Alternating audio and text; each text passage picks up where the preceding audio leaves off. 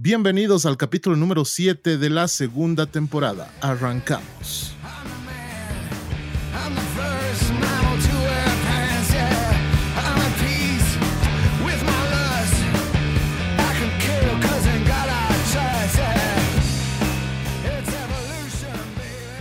Buenas vibras y buen rock and roll, gente. Yo soy Kai y les damos la bienvenida a una nueva sesión de grabación de su podcast 3 al tren. ¿Cómo estás, Juanjo?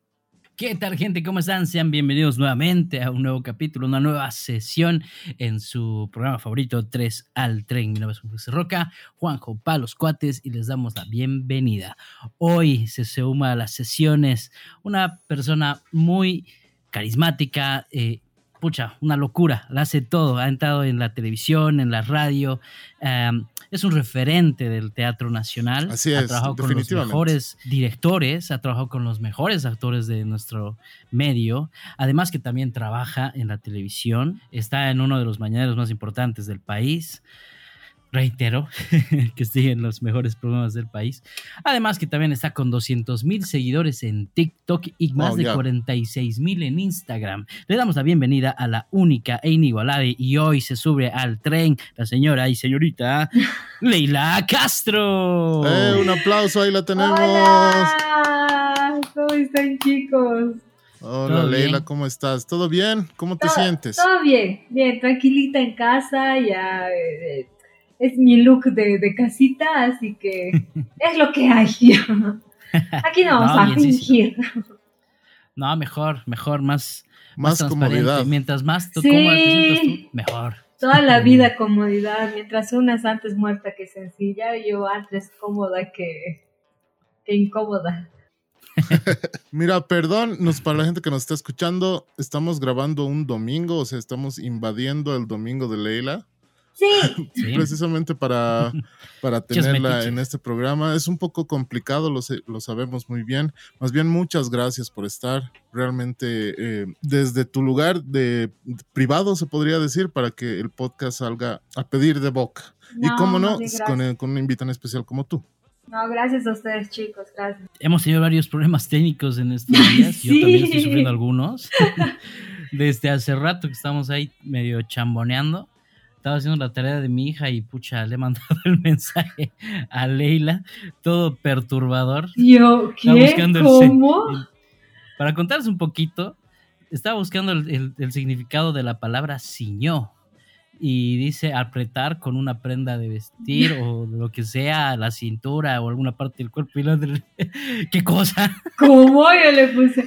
Es que ya eh, más o menos a la hora que teníamos que ya reunirnos para el podcast, minutitos antes me manda ese mensaje y yo digo, ah, ya, ok, debe ser el link para el cual me tengo que conectar. Y yo, ¿para qué? ¿De, qué? Vamos a hablar de otro tema ya, ¿cómo? ¿Qué? ¿De qué vamos a hablar, ¿Qué chicos? Ya, ¿qué tengo que apretar ya? Una joda total. No, no está bien. Este, arrancando ya con la entrevista. Bueno, hemos estado investigando y viendo algo de tu contenido. Puta, ya, me había asustado, me había Te asustado. hemos ya. estado estoqueando muy fuerte. stalkeando. A la china Y ya. no, realmente, debo decir, no te conocía tan a fondo, sí sabía quién eras tú, pero viéndolo, el, el contenido que tienes en redes, no solamente tuyo, sino que las entrevistas que tienes, has estado con Chimo Salas, has estado con un podcast también de unos muchachos allá en La Paz, no me acuerdo ahorita el nombre, has estado, pucha, en todo lado, has dado entrevistas en todo lado. No, es que yo, miren, cuando yo empecé en radio, eh, tuve la oportunidad de poder estar con Gustavo Figueroa el Pezón. De ahí Allá. estuve un tiempo, antes de entrar a Bolivisión, estuve un tiempo en Católica Televisión, eh, Sí. en La Paz. Entonces, conseguir entrevistados era muy difícil, porque la mayoría quiere estar pues en las redes, en los, canal- en los canales más grandes, eh, y a veces yo por lo menos eh, siempre trataba de dar cobertura a los que estaban iniciando, porque a veces uno necesita el, el tema de, así te dan cinco pelagartos, de poder, de poder dar la, la opción de que ellos puedan promocionarse, uno. Y dos, de repente grandes artistas, no todos, era como que veía la buena onda y la predisposición de algunos y de otros, Claro. no voy a poder, no sé qué, ah, entonces dije, si es que algún día a mí me llegan a entrevistar, me vale, voy a, voy a tratar de hacer todo lo posible por estar. No voy a mentir que en algunos casos sí he fallado o no pude estar, pero no porque no quisiera, sino... ah, me- si no, no te si no da. hay drama en mi vida, creo que no soy yo, así como hemos tenido estos problemas técnicos estos días. ya se acostumbrado entonces. Sí, realmente. Pero no, sí, real- realmente tengo que destacar que tu predisposición es inigualable. Lo que yo puedo destacar más que todo de lo que he podido ver, no solamente recientemente en, en las redes sociales ni nada, sino que eh, yo te he conocido desde el Teatro Nacional, claramente, ¿no? Eh, cuando trabajabas con el Rigucho. Sí, y hoy es, Ah, día, también. hoy es día del teatro. Ay, Así Eso es, también. muchas Sí. felicidades. 27 de marzo, día del Sí. teatro. Felicidades a todos. A todos los teatreros, Neymar, actores. felicidades, ya. ¿Verdad? Y es así, mira, y son muchísimos años en los que has estado trabajando y trepando y trepando y trepando y trepando en lo profesional y ha sido increíble empezar a, a ver cómo no solamente las redes sociales, sino todos los programas te querían tener eh, para entrevistarte, para hablar contigo de alguna manera. Y me imagino que ese cambio en estos, pod- podríamos decir unos ocho o nueve años, Sí, más o menos. ha sido pues fuerte para ti también, ¿no? A ver, es que yo nunca pensé que iba a comer de hacer chistes, ¿ya? o, de co- o de contar mi vida, o de interpretar y creer ser otra persona, ¿no? Claro. La mayoría De se hecho, imagina como de- doctor, abogado, o se idealiza así, o, ¿no? o- o claro, o, de repente sí, de muy niño dice sí, quiero ser astronauta, futbolista, Ah, artista, cantante, y de repente Claro. sí viene como eso, pero a medida que vas creciendo, como que la imaginación llega a ser más vaga, uno, eh, dos, llegas a como que a ver que cada vez la vida no es tan fácil, y luego te das cuenta de que hasta por la misma presión de tus padres, todos te, te quieren pues triunfar, pero siendo un profesional. Entonces, yo tengo la, la dicha y el privilegio de haber conseguido así estilo Hannah Montana, lo mejor de dos cosas, ya. Soy profesional y eh, también soy artista. No me dediqué en realidad a algo que sí en un momento dije, porque mi papá es cantante, entonces como que todo el mundo pensaba que, no yo precisamente, pero mis hermanas o hermanos iban a ser cantantes y yo como era la más tímida, la más... ¿Tú eres la más tímida? Sí. ¿Verdad? Tú sales a una noche de joda con mis hermanas y conmigo. Ajá. Olvídate, mis hermanas son una joda, joda, pero así buena onda, extrovertidas, eh, te charlan, son más habladoras, o sea, y, y hasta son más lindas, entonces es como que, Es como en tu, en tu, en tu rutina de stand-up cuando cuentas la, la amiga que se jala, no sé cómo aparece por acá, aparece con su pata de elefante. Tú eres de estar en el asiento con tu traguito. yo digamos. soy, yo soy la mamá del grupo, o sea, siempre soy la que Ah, las ya. cuida, la que, carajo, no chupes, que no sé qué. Alguna vez sí me ha tocado ser la, la que, no sé, por alguna huevada amorosa o algo, me tomo un traguito y luego yo soy la que entrega el celular para que no, no, me- no me vas a dejar llamar, digamos. eh, carajo, ya. Entonces, eh, em, cosas así. Pero mis hermanas son mucho más extrovertidas. De hecho, mi hermana Amaya siempre ha sido elegida reina de, de- del colegio por, porque era más carismática, es más linda, es su cabello churco natural, o sea, es sumamente visible. En cambio, yo en mi adolescencia era gordita. Mm. Entonces, todo el- yo, me tocó ser Mm. gorda, la peor época En que puede ser gordo son uno, más ¿no? crueles. En la que puede ser Claro. gordo, sí, exacto. Donde, y peor siendo chica, ¿no? ve? Porque todas es que como que ya les crecen las boobies y a mí solamente me crecía la panza, digamos. ¿no? Entonces era como que, ¿Por qué, señor? Digamos. Eh, eh, entonces, cosas así. Y de repente, eso cierto, genera cierto tipo de inseguridad en ti. que te hacen más vulnerable, que te hacen más eh, cohibido, que te hacen más sensible. Entonces eh, llegas a ser un poco más introvertido, más tímido. Sí, ya con mis amigas, con mi grupito, ya era, ah, risa, hice teatro en, cole en colegio, pero no pensé que en realidad mi primer ingreso fuerte iba a ser ese, nunca. Bueno, has estado en varias producciones, una de ellas la televisión, que nos estabas comentando. Es, eh, bueno, es uno de tus ingresos principales ahorita, ¿no? Sí, en realidad es el, es el fijo ya. Claro. Los tengo mis amantes me dirán, en trabajo. en, trabajo, cuidado, no se malinterpreten, ¿no? O sea, sí, sí tengo un trabajo fijo con la televisión, que es el programa de la mañana, que es la producción del, del canal como tal y eh, el programa de la noche aquí en vivo, que es una coproducción de uno de los más grandes en televisión, pues Hans Cáceres.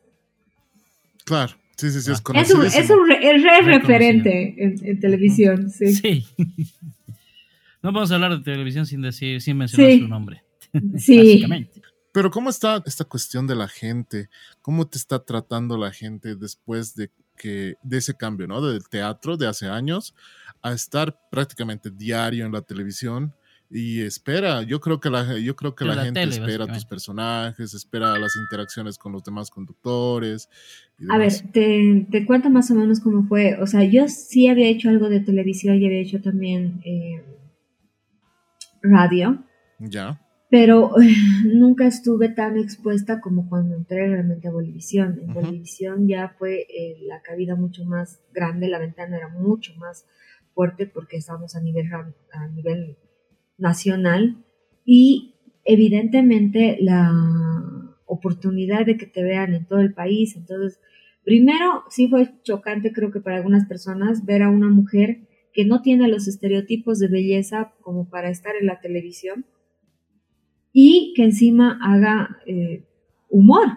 O sea, era como que, ¿qué, hace Rompe el molde totalmente, ¿no? Completamente, porque. Ah, porque están acostumbrados todos a, las clásicas de las, personas. a, la modelito, pues, ¿no? A la que, a la que lee el clima. Y nada más. Claro. Eh, eh, o sea, de hecho, para, para mí los castings me, me llamaron más porque yo bueno, al momento de hacer eh, promoción de, algún evento, iba a todos los canales, etcétera. Entonces, justo en ese instante creo que estaban pidiendo, estaban buscando una conductora y le agradezco que haya visto ese rato el, programa a Víctor Hugo Rosales, que me que le dicen háganle el casting a esta chica, ¿no? Entonces yo, ¿en serio? Ya, así, bueno, ay, qué lindo, ya. casting. Claro. Ah, ok. Sí, y he estado por ahí casting. Estolqueando, eh, te ha llamado el casting justo cuando estabas en Machu Picchu. no, ¿sabes cómo fue? Yo te, cuento. Eh, me, o sea, me llamaron para el casting, ¿ya? Entonces yo fui al casting. Después de un, me, me, hicieron hacer otro casting. Ok. Ya, así como que pasé tres castings. Uno que era hablando, no sé, ya ni me acuerdo. Tengo no problema de memoria. ya, la cosa es que me hacen así con una muda de ropa, luego que con cabello lacio, luego que con vestido, luego que con pantalón, luego que con algo más aprieto, que no sé qué, la, la, la, la, la. Entonces hice varios castings. Luego hice una entrevista de trabajo donde me dijeron cuál es tu prestación salarial, qué es lo que quieres hacer, qué, qué esperas de nosotros, ok. Entonces, eh, no sé hasta, no sé cuántos pasos realmente eran, pero como que yo decía, ay, parece que sí me quedo ya, ¿no? Y, y, luego no, no, no, no, no quedé, quedó, quedó mi actual compañera, que es eh, Vania Borja. Mm, pasa un año, sí, es una bella persona, te juro. Y pasa un año y me vuelven a llamar de Bolivisión. Y me dicen, te queremos hacer otro casting. Otra vuelta. Ok, ya, bueno, al final yo dije, no, no pierdo nada, ya. Estabas trabajando en ese momento solamente con el teatro, digamos, y con el stand-up. Solo teatro, solo, solo teatro, stand-up, clases de teatro, eh, haciendo eventos, hay como, ya se está volviendo a activar un poco la economía, entonces, eh, Dios mediante voy a volver a hacer eventos, con, con papás y haciendo muchos eventos. Entonces, la cosa es que me, me llaman otra vez para casting y me hacen hacer, esta vez me dicen, queremos hacer casting con algunos personajes. Ok, digo, llevo al personaje Campanita, a la niña. Llevo un personaje que yo lo amo, pero, em, pero, pero no lo hago más que en teatro, que es una reina de belleza, pues la chichita. El like. Y el like. Yo quiero agradecer primeramente buenas noches, no sé si me repite la pregunta. Y, y, y, bueno, así, entonces hago esos dos personajes y luego me dicen, ya, te vamos a llamar. Ok, les digo. Y me dicen, si has quedado, vamos a comenzar en enero, por decirles. Eh, no, por decirte así, en, en octubre, por decirte. Ya, okay. yo, yo, ay, dice que quedé, voy a comenzar en octubre. Nada, octubre. No me dicen en diciembre, ok, luego en febrero, nada. nada. Yo ya, pues nada, ¿qué me importa? Al final yo. Claro, ¿qué más meses, digamos? Claro, o sea, cada vez me decían y yo decía, no, creo que realmente no va, tal vez están buscando otras personas, porque también entre, entre otros amigos comediantes me enteré que les habían hecho el casting a otras personas, ¿no? Entonces, ah, bueno, debe ser como el año pasado, ¿no? Uh -huh. Cuando yo me, me sí, no, uh -huh. al final no importa, digamos, no he firmado nada, un contrato, ni dónde claro. reclamar o algo, ¿no? Entonces, ok. Uh -huh. La cosa es que luego me llaman en Machu Picchu. Entonces yo estaba claro, me llamaron por WhatsApp, la, entra, la llamada entraba así normal. Cuando yo al lado de la llama, creo así. Con tu Inca Cola. Claro. Te juro, así, comiendo mi chaufa, ¿no ves? La cosa es que me dice, el, el lunes empezamos. ¿Qué? La Inca Cola, verga, ¿qué? Y yo, ¿qué? Y mañana tienes que venir a hacer un ensayo. ¿Qué? Creo. Pero Literal, les dijiste. No, yo les dije, estoy en Machu Picchu, estoy en Cusco, estoy en Cusco, les dije. Y me dicen, no, pero es que tienes que venir, haz lo posible, no importa, llega tarde, pero llega, promesa. Y con mi, y mi amiga Ingrid, la amo y le mando un saludo. Y ella, Saludos, Ingrid. Ya, vamos.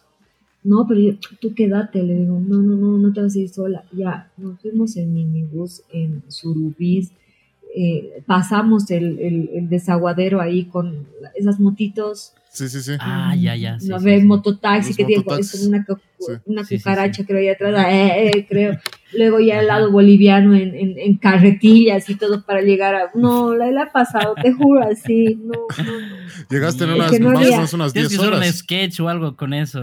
No, te no, es que ya mi vida, te juro, ya es. De, de verdad que le saco provecho a todo lo que me pasa en mi vida para contarlo en el estándar.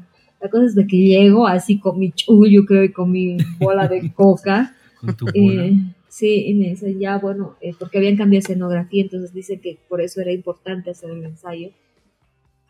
Eh, Están dos eh, citas antes, por lo menos, pues, muchachos. las- es que yo ya no les creía, o sea, no es que no les creía, no pensé en realidad que iba a suceder aquello. La cosa Claro. es de que, eh, pero te habíamos dicho, sí, pero las, los anteriores me octubre, han dicho huevón, lo son- mismo es ya. diciembre. Claro. O sea, no mames. Ya, sí, me han No, dicho lo ¿qué- qué mismo ya. Te llamaron en, en febrero, dijiste que Abril. no en abril. No, Ah, junio, junio, o sea, eran los últimos días de Casi abril. un año después. Junio. No, pues casi dos No años. sé. Sí, no, no, no, no era, no era abril. Junio. Se Junio. ca- por eso casi un año después no, se, se han recontramamado con esos. Se turbo Ya. mamado, güey.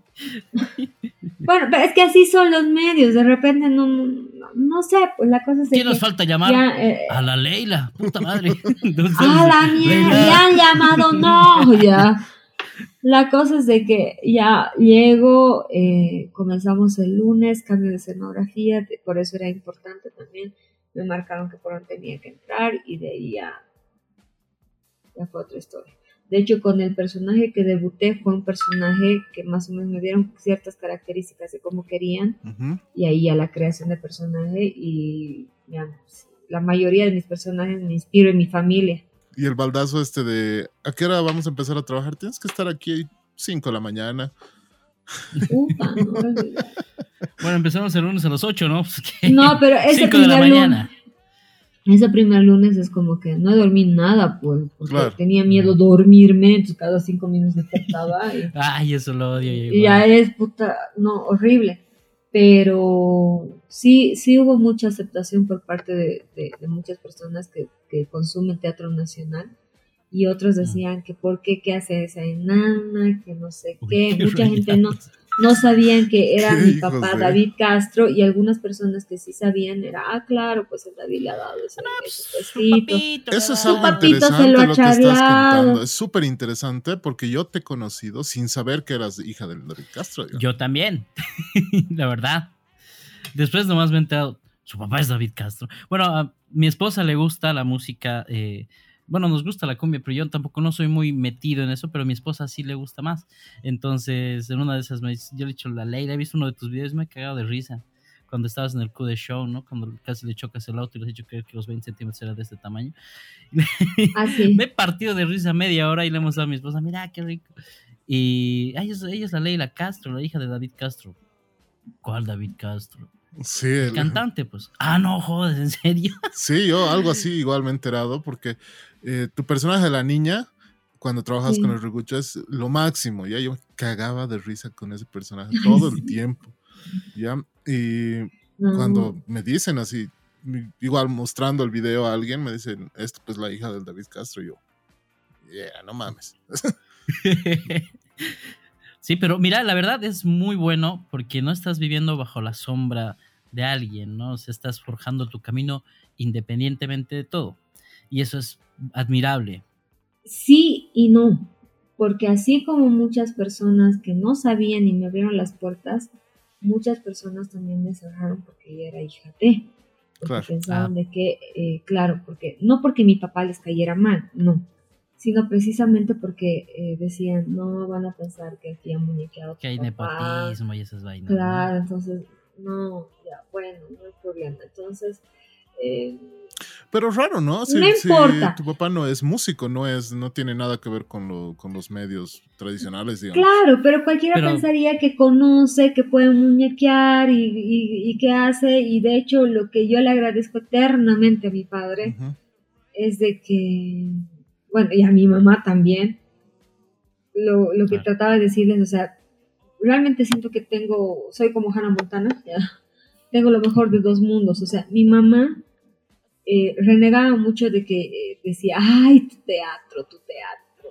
eh, no tienes que descuidar la U. Entonces, anda a la universidad estos, estos exámenes y luego era la primera también en ayudarme en hacer mi vestuario.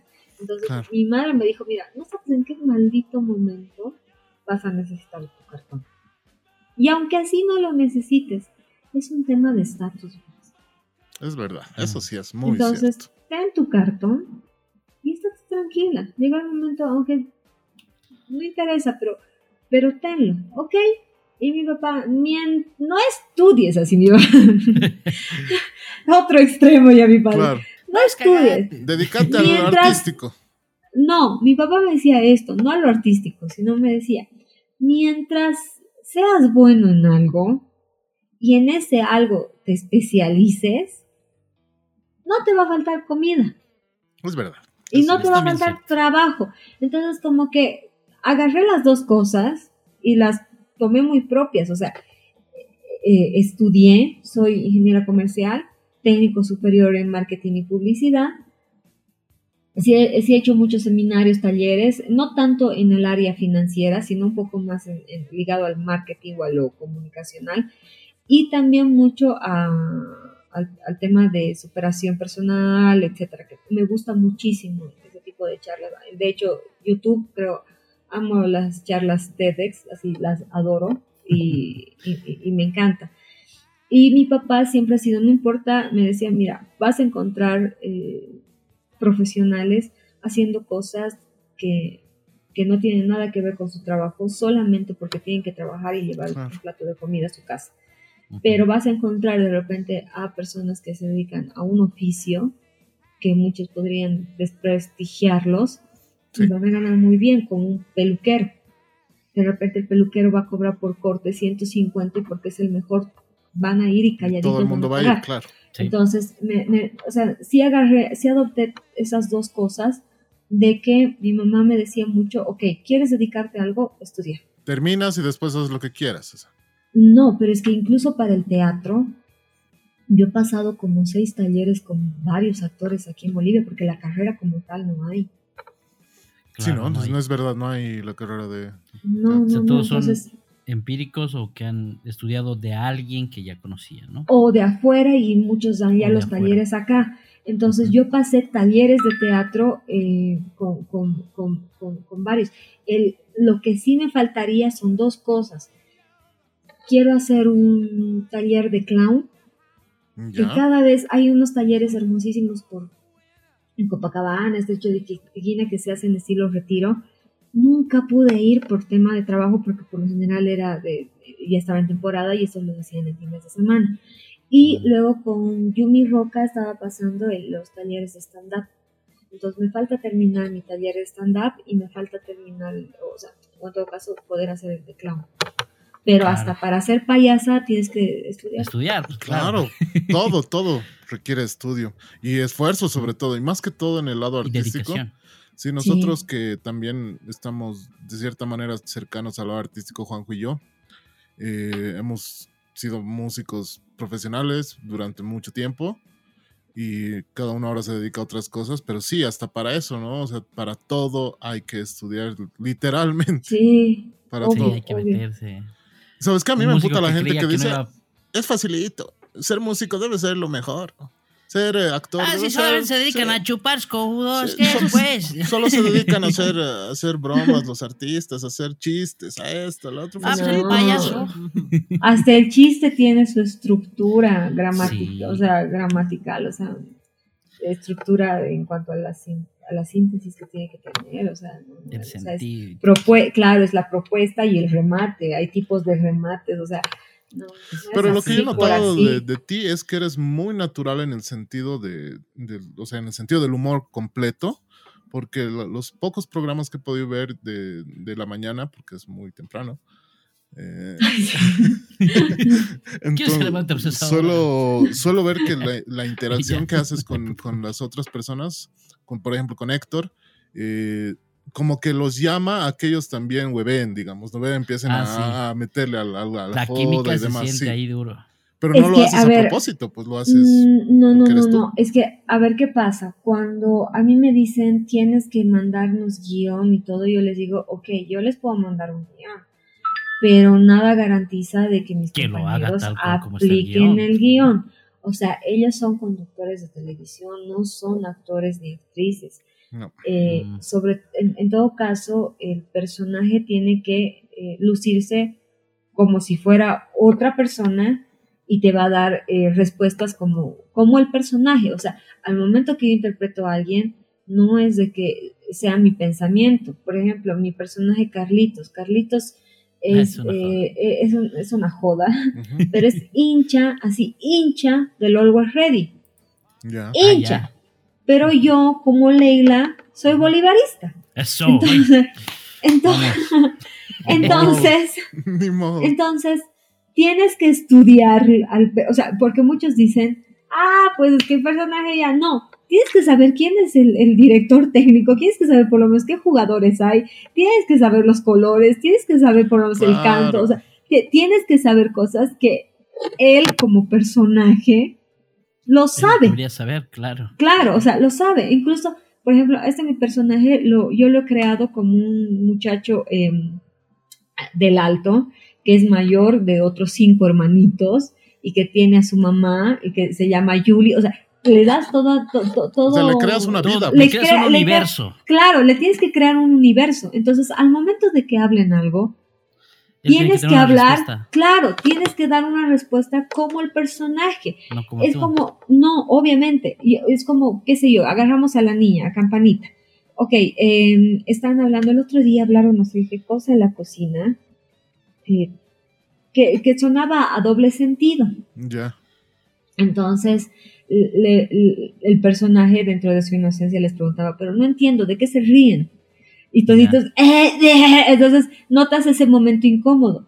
Yo creo que lo más difícil es hacer que, que no te vean como la persona que está detrás del personaje, sino que te vean como el personaje. lo más difícil es actuar sin actuar, porque muchas veces llegas a hacer sobreactuación y no se siente natural, no se siente bien, incluso siendo comedia. O sea, te, juro que entre mis compañeros se olvidan por completo en muchas de las situaciones que soy, que soy yo la que está detrás. Entonces he llegado a hacer cosas así Ya. demasiado, con, con mucho esfuerzo físico, porque aquí yo soy feminista, pero hay que, hay que, hay que, hay que ser realistas también en este Claro. sentido. Yo creo en un feminismo de, eh, de que no, no los odio a los hombres. Me encanta el pipi, ¿ya? O sea, ¿por qué odiar algo que me gusta, ¿ya? Claro. Entonces, entonces, no los odio, no los odio, pero sí creo que en algunas tareas las mujeres somos mejores y en otras los hombres son Pero mejores. por supuesto. Pero en, en, en cuanto a que se, se te, de- se te niegue oportunidades solo por ser mujer, créanme que lo he vivido, lo he pasado y es horrible. Pero a lo que me voy, específicamente en este personaje de, de Carlitos, he llegado a hacer cosas que como cualquier otro hombre las hace de manera normal, Claro, pero para mí requiere un esfuerzo físico claro. mucho más Muy- fuerte. Mucho más fuerte. ¿De, claro, de qué estamos hablando? Por ejemplo, qué sé yo, eh, desde alzar una garrafa, por decirte. Ah, ya. ¿Y lo has hecho alguna vez ahí en el, en el canal? Claro, o sea, la misma, la, me- la misma adrenalina te, te Te- te motiva, fuerza, te, ¿no? te- te motiva a hacer eso. O sea, mira, te voy a contar una cosa. Nos, me- nos fuimos justo hace, justo hace un año, el año pasado. Fuimos a Villa Tunari. Ya. Entonces eh, grabé algunos videitos y me reconocieron. Y me dijeron, ¿lo trajiste a Carlitos? Sí, ya. Entonces, eh, no sé si vieron esos columpios de 18 metros. Sí, sí, sí. Ya, ok.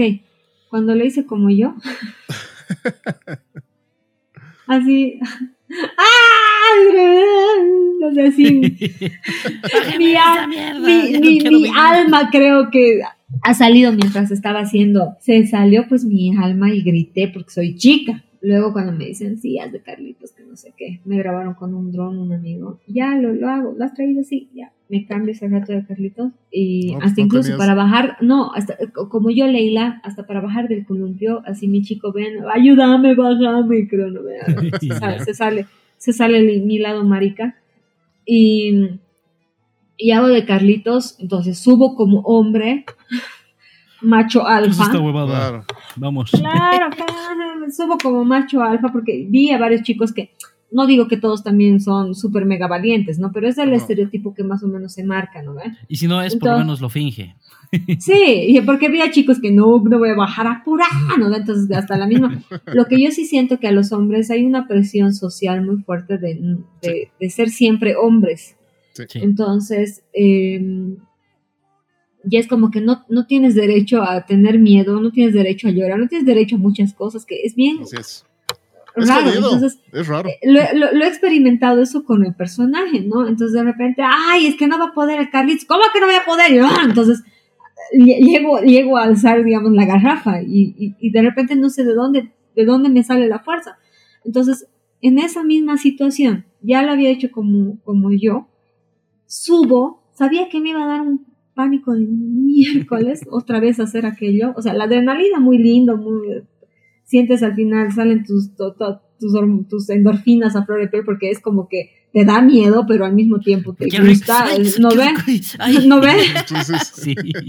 Pero es, o sea, subir, te ponen, que no sé qué, y me lanzo. Y ni he gritado. Y ese rato lo vi a mi chico acercarse, no, hermano, yo puedo bajar de aquí. Entonces bajo todo El y es chango. como, claro, tiene que ser el personaje en ese Claro. instante. cambias todo. Sí. pues, o sea, absolutamente todo tienes que cambiarlo. O sea, no puedes No sé. gritar como Carlitos, como, como una niña, digamos, ¿no? de, ah. Uh, en vez de, ah, en vez de, ah, no veo. Uh, Ahora, qué un chico, artista digamos. De, básicamente eres un artista de método, entonces, ¿no? Porque te, te, inmer- te in- ¿qué se dice? Inmerses. Te sumerges. Si me Es ayudan que, es que no puedes, es que si no haces como el personaje lo haría, no estás, no estás haciendo un buen trabajo. Exacto.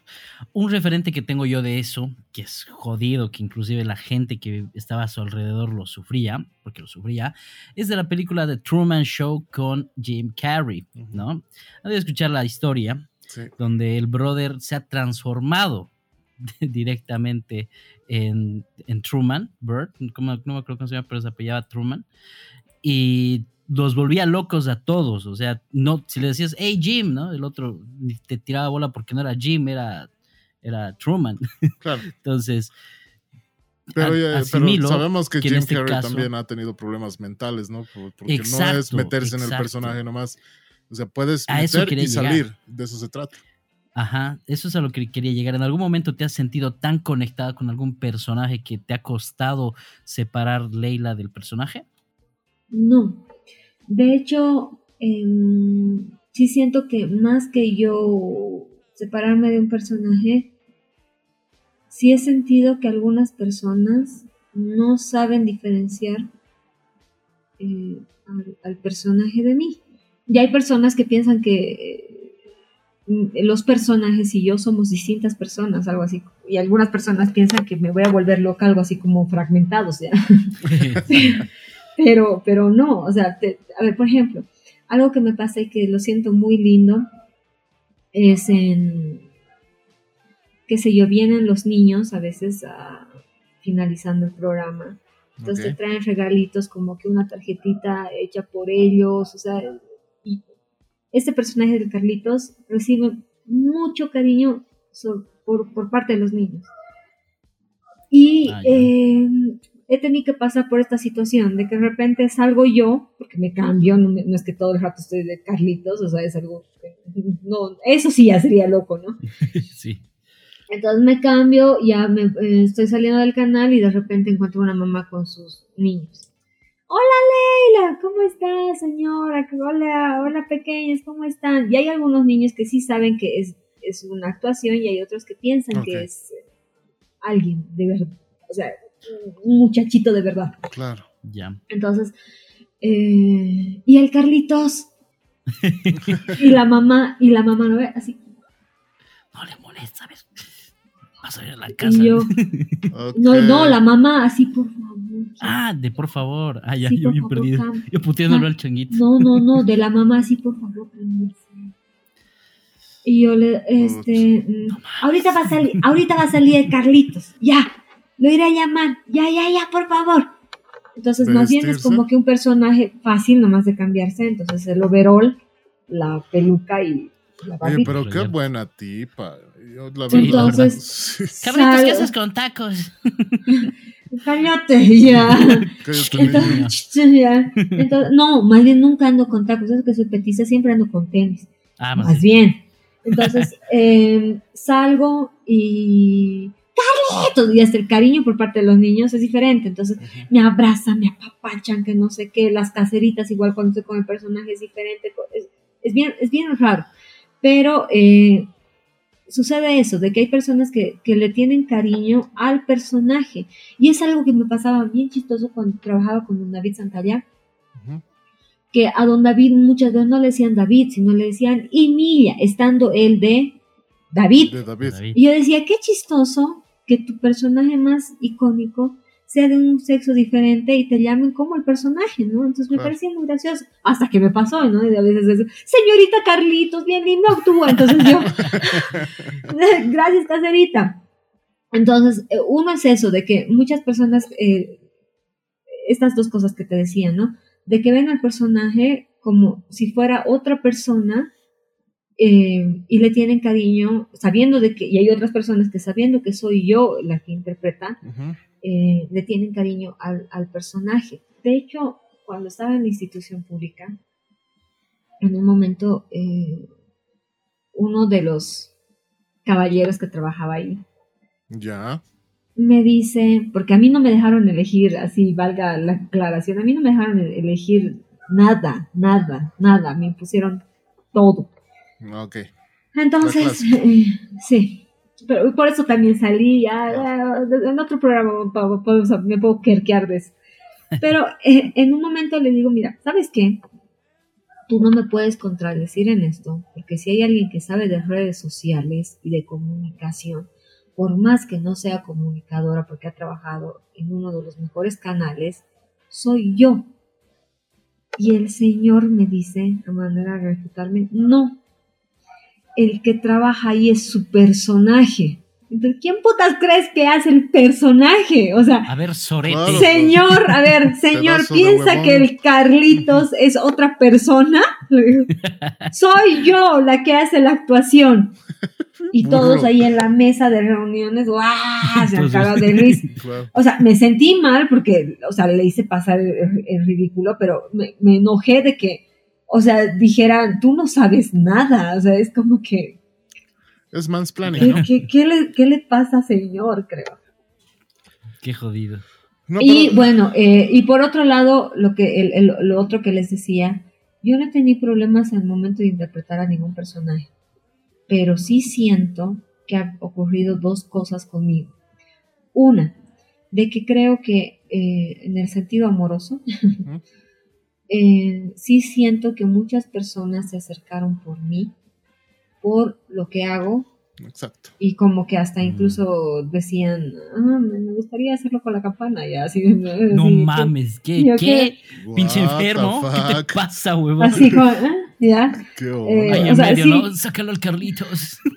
Sí, no, sí, sí, sí, sí, sí, así de, de- mensajes, te juro, te juro, te juro. Ay, me- o sea, te llegan mensajes en el, en el Facebook, en TikTok, en lo que sea, de mensajes muy tiernos, muy lindos, de, de mensajes de que te aman y luego te mandan a la M. Ah, ya.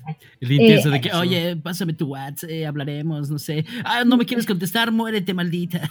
Y, Sí, no, güey. te juro. Y de luego, lo siento, no sé qué me ha pasado. Yo, ¿quién? Ni siquiera le han respondido nunca, ¿no? Ni una sola no, vez. Y el otro no, hace todo no, su show. No, sí, solitos se han hablado. Eh, y, y, y sí hubo, sí hubo uno de que, ay Dios mío, cómo quisiera verla así, yo pedófilo de porquería, ¿no? así bloqueado directamente, ¿no? Eh, y siento que también eh, ha habido personas que creen que yo soy le- eh, ni siquiera lesbiana, sino trans, Ya. que si fuera trans, No estaría. yo creo que no habría problema. Si fuera lesbiana, tampoco, porque llegar un momento es mi, mi elección. Claro. Claro. Pero sí de friqui- friquear y no saber diferenciar lo que es una actuación de lo que es realmente Exacto. una preferencia O sexual. sea, la O ficción de la realidad, ¿no? Sí, sí, sí, sí, sí, experim- sí experimenta por todo este abanico de cosas. Sí, y, y mira, y en medio de toda esa, esa actuación, esa, todo lo que haces en realidad, yo creo que mm, es un poco imputante el hecho de que a la gente no se acerque a ti por Leila, ¿no? Sino por los personajes que haces. no me hago problema en aquello. De hecho, mucha gente, yo, o sea, no es que toda mi vida así famosa, ¿no? Pero sí he experimentado la fama desde, desde que tengo uso de razón por mi papá. Entonces, siempre ha sido el hecho de que si íbamos a comer a algún lado, o sea, sí generábamos atención, porque tal vez no nos veían a nosotros, o tal vez el día de mañana ni se iban a acordar, pero lo veían a mi papá. Entonces era, ah, ellas son sus hijas, ah, ella es su esposa. Entonces, siempre estábamos como que, por lo menos las veces que yo siempre estaba con mi papá, siempre he sido observada.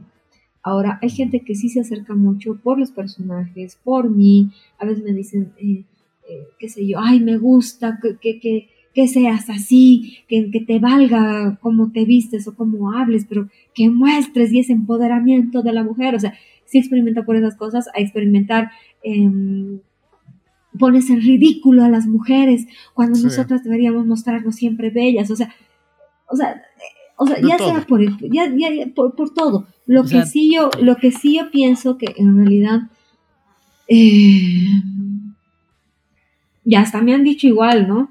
Co- claro, te has debido meter con el gerente para poder estar en televisión. Ay, Claro, Dios mío. o No la- están amiguitos con el Héctor con razón. pues, exacto, estás en la típica tele. cosa, ¿no ves del Héctor? Claro, Sí, y, que y- y te juro, y no, pero no saben, o sea, todo el esfuerzo que conlleva, no solamente para mí, sino para todos mis compañeros, de de, de, de, de repente, y creo que en, el medio- en los medios de comunicación y en el artístico, eh, sí va esto de que tus emociones cuentan.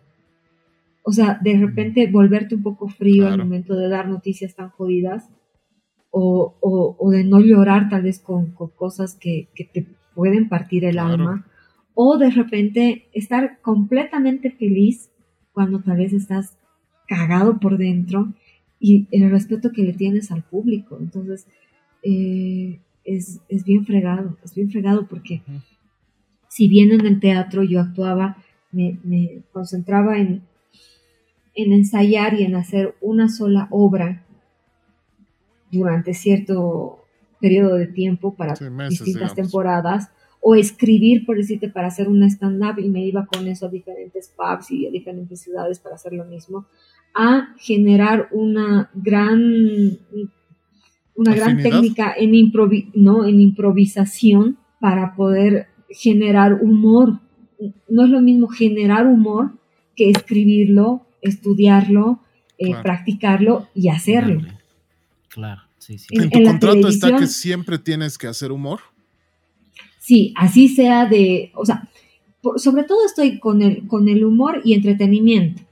Eh, pero a veces, a veces el entreten- entretenimiento ha, ha- ha- ha llegado a ser relegado, por lo menos en este tiempo de la pandemia, ok. ha sido, ha sido una de las épocas más eh, jodidas para poder trabajar, porque la Pues gente sí. estaba triste, Sí, mucha gente. la gente en estaba triste. mal. Entonces me decían, Leila, 100% humor, humor, humor, humor, humor. Y, y fue un momento que yo ya dejé de entrar así como, como yo para entrar con todos los personajes. sí, porque hubo, ¿no? la gente una, una temporada donde solo hacías personajes. Sí, porque la gente prefería eh, reír. Y creo que fue una oportunidad, a diferencia de cualquier otra época, de que la gente volvió a ver TV. Sí, pues ya se ha aburrido también de tanto stream, ¿no? volvió a ver TV, porque a diferencia, lo que en algún momento creo que antes de, la, de entrar ya al podcast como tal, la tele en la mañana se convierte en radio. Prácticamente sí. Porque la gente está escuchándolo mientras está en el minibús o en algún lado. O, no, o, o en, la, en la casa, o sea, prendes la tele, está ahí, Lo dejas ahí pero no, sonando. pero ¿no? claro, no es de que te, pon- te sientas, qué sé yo, al, al inicio de la televisión, te sientas a ver la tele y a ver qué te ofrece. Claro. No, o sea, y para poder generar la atención Ujú. del televidente y deje de cepillarse los dientes o deje de peinarse o, o, o, o realmente se quede con su jugo a ver lo que estás haciendo, tienes que hacer algo muy bueno para que se queden contigo. Claro. Y de repente con el humor no tengo tanto espacio como tal vez con una noticia de coyuntura, qué sé yo, lo que ha pasado recién, digamos, con lo de el, el Richard, ¿no? Ese, De chochoque. ajá, Ya. Entonces, de repente, por ejemplo, con ese tema, hay unidad móvil. ¿Qué está pasando en su casa? Hay otra unidad móvil, estamos hablando con el policía, hay entrevista, estamos hablando con el crimen, criminológico, ah, criminólogo, ay, perdón, no sé la palabra, criminólogo, ya, eh, con ese señor, ya. Entonces tienes entrevista ahí, de repente le llega otro periodista y dice, nosotros fuimos, de-", o sea, le das cobertura, no digo todo en junto, pero durante distintos segmentos del, del programa a un solo tema, tanta cobertura.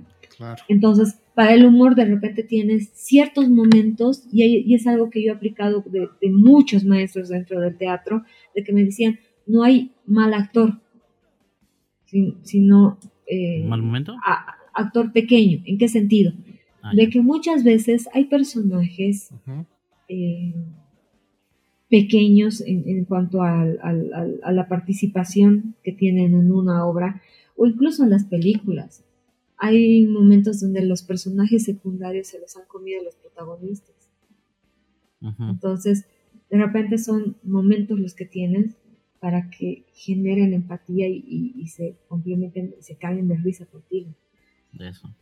Porque tampoco yo podría estar sosteniendo tres horas de, de puro humor. Es Claro. completamente complicado, o sea, no lo podría hacer. Sí. Entonces, y hasta más eh, estresante para ti, ¿no? O sea, como. como- obvio, como no, Sí. no, no, Ahora, no. me nace una pregunta a raíz de lo que dices, de, que, de- que tiran una noticia así súper pesada, ¿no? Como lo que decíamos de, de Richard Chucky. Termina eso y tienes que entrar tú con un chiste. ¿Te ha pasado? Dios bendito, Dios bendito, tengo la gran dicha de poder eh, trabajar con productoras que al momento, o sea, fue, Bolivisión nunca había hecho humor antes Sí, en sus no. revistas, nunca antes. No, no tenía. Alguien que haga No, chistes. no tenía, a diferencia, por ejemplo, de Unitel, que siempre han sido, de hecho, comediantes que hacían Sí. eh, la parte de entretenimiento y en algunas sí. ocasiones sketch. Entonces, eh, en ese instante, con quien comencé fue con Pamela García, la que era mi productora, y con ella eh, pudimos hacer eh, que, la, que el humor engranara bien dentro del, del programa, cuando ella también aprendía de humor. O sea, porque me decía, ay, ese tu stand-up me gusta, quiero mañana otro. ¿Cómo que mañana? no, ¿Qué te pasa? No, No, no, es así de fácil. no, claro, no, es que, que- voy al baño y me saco dos stand-ups de. Y, nada, y- y yo le decía, no, no es así. El stand-up, te- o sea, lo tienes que escribir, Es tienes que mejorar tus claro. experiencias. es- o sea, no, no es tan fácil. Eh, ok, quiero ese tu sketch. Y yo le decía, no, ese no es sketch, esto es, esto es eh, stand-up, eh, o sea, eh, esto es parodia, esto es, eh, sátira. Entonces, Claro. como que en el proceso Ha ido mi, aprendiendo. mi productora aprendió y se la sabe muy bien toda, todo, todo lo que conlleva la comedia. O sea, la comedia no es solamente hacer reír y ya. O sea, son varios subgéneros de los cuales tú puedes generar herramientas, ¿no? Entonces, eh, sí aprendió muchísimo, sí supimos ya qué cosas funcionaban, qué cosas no. eh, en unidades móviles, eh, sabía en qué, en qué momento podían ir algunos personajes, en qué otros no, en qué momentos tenía que ir yo y no el personaje. O sea, Claro. yo le decía, es muy difícil para mí entrar después de te- este tipo de cosas, ajajaja, el payaso. Y creo que de repente por eso también, de ahí que se genera la empatía con, con los Claro. personajes. ¿En qué sentido? De que o tiene que haber un corte, no me refiero al corte comercial como tal, Claro, sino sí. que tiene que haber un quiebre para que puedas ir con lo siguiente Un pie. ya sea una, ya sea una rejilla, ya sea eh, el corte, una mención, lo que sea, para que recién entremos. Claro, pero aún así es incómodo, o sea, aún así es feo estar hablando de un, no sé, un feminicidio y al rato siguiente, por favor, haz tres chistes, digamos, ¿no? Así Sí. haya habido un corte. No, no, pero es completamente diferente a que te lances tú directamente. ¿Y te ha Es pasado como- que te lanzan así? Dos veces, algo así al inicio, sí, pero después, claro, pero después no. Y creo que es Sí. el gran secreto que Bolivisión tiene a diferencia de otros medios de comunicación. Sí, porque me ha tocado ver en alguna vez en algún otro canal que pucha, le tiran una super noticia bien densa. Desubicados, ¿no? O sea, es pucha, completamente le lanzan desubicado. su, su chiste, ¿no? No voy a decir nombres, obviamente, porque no quiero desprestigiar Ah, yo sé. lo que yo creo que experimentamos con, personalmente con, con, con Pamela, con, con esta productora, eh, fue que yo la escuché y ella me escuchó. Qué bueno. O sea, hubo empatía, completamente. No, porque al principio era, no, tienes que entrar. así, de, repente la televisión es así, y yo, no, pero es que ahorita no, y entraba y, y de repente era, era, era brusco. Pero así, en, entre metidas de pata que también tuvimos al aire, pudimos experimentar qué cosas eran buenas, qué cosas eran malas. Y, y a eso me voy, en que ella me escuchó y que yo la escuché. Ella me decía, mira, tú tienes que hacer esto. Porque a veces hubo momentos donde yo también me quebré Claro. me quebré con la noticia y de repente me decían, no, tú tienes que estar feliz, tú tienes que estar alegre. ¿Eres actriz? Sí, le digo, pero, pero es difícil entrar, eh, ya, de repente el hasta, el- hasta, ya, ok, el personaje no sale, se, se mostrará como personaje y tendrá aquello y no entenderá de repente, digamos, si es que fuera eh, la viejita, la super viejita, digamos, y tal vez ni, ni ha escuchado y tiene Alzheimer y lo que sea y, y Claro. puede entrar de repente con, con que, ¿qué ha pasado, digamos? Ok, pero si estoy yo, yo como yo, como Leila, escucho esa noticia y te juro, me duele, me, me- sí. Claro. y me sí. dice, sí, yo sé. Entonces me enseñó muchísimo, aprendí bastante, le estoy completamente agradecida. Lo que nos estás contando, Leila, es, es bastante interesante, pero también es muy interesante el hecho de que eh, el canal ha querido, como que aparte de ti, de tus personajes y demás, como que ha querido volver los actores a su, a su personal, ¿no? Como que ha querido empezar a hacer sketch con el Héctor, con el Leonel, han empezado a hacer como pequeñas actuaciones chiquititas, No, no, no, no. ajenas, Te explico acá. ya. No, en realidad, para el, el programa de la noche, Ajá, la propuesta del programa como tal ajá. es iniciar con un sketch. Sí Ya. o sí. Y a diferencia del programa de la mañana, en la noche varios sí son actores. Perdón que te. Leonel ¿Cómo es es el nombre del, es del actor, programa ¿no? de la noche? Disculpa. A- Aquí en vivo. Ah, ya. aquí en vivo. Entonces, en aquí en vivo, por ejemplo, está eh, Pamela Sotelo. Pamela Sotelo pertenece a las mentes ociosas. Ah, ya, Es, sí. es cantante y Es actriz. cantante. Leo es cantante y actor. Sí. Y luego está Héctor, que no es mm, actor, pero es histriónico, ¿ya? Entonces, él te ayuda. Eh. Y eh, siempre iniciamos con el sketch. Y de hecho creo que el sketch ahí es algo que la gente siempre lo espera. Ya. Siempre. Tengo muy, ah, cuando estoy en la calle o algo, y bueno, por eso del barbijo casi nadie me reconoce, nada, pero si de repente estoy en un restaurante o algo, o en algún lugar donde sí me reconocen, sí he tenido muy buenas referencias en el sentido de que les gusta el sketch de la noche. Y Mm. también- ¿Tú haces el la horario, producción del sketch el- muchas veces? ¿Qué? ¿Tú haces la producción del sketch muchas No, no, veces? no, no, no, no. Ahí como que nos, como que, como varios somos actores, a veces hacemos un trabajo colectivo, a veces solo lo hace uno. eh, es relativo, Ah, ok. es relativo. Pero a lo que me voy es que al tener, por ejemplo, en la mañana, no estoy desprestigia- desprestigiando ni nada, ni menospreciando el trabajo de mis compañeros en la mañana. En la mañana han aprendido a convivir con un com- comediante, porque Claro. no, es, no, no, no sabían cómo, cómo era. O sea, yo entré a un proyecto ya hecho en la mañana. En la noche la gran diferencia es que armamos el proyecto de acuerdo a lo que base somos y a lo que hacemos. Mm. y eh, es diferente empezar con una idea desde cero a de repente ya está todo establecido y entras a, ya está a- acomodarte a, a algo que tú ya estabas acostumbrado y amoldarte a, a lo que ahora está. Entonces, sí creo que las, la- las, la- las tareas de, de ambos han sido diferentes, pero algo que sí ha pasado con mis compañeros en la mañana es que se han sabido habituar muy bien. Richard, yo sé que a Richard Pereira lo ven como muy serio, muy callado, y es una joda, es súper chistoso pero tal vez por el perfil también que tiene que mantener, de repente no hace mucho, mucho chiste ni nada. A la que la veo más, y es, ¿sabe? Ríe, Dios mío, su risa es contagiosa, es Vania, pero de repente no participa mucho porque ella se dedica sobre todo al tema político.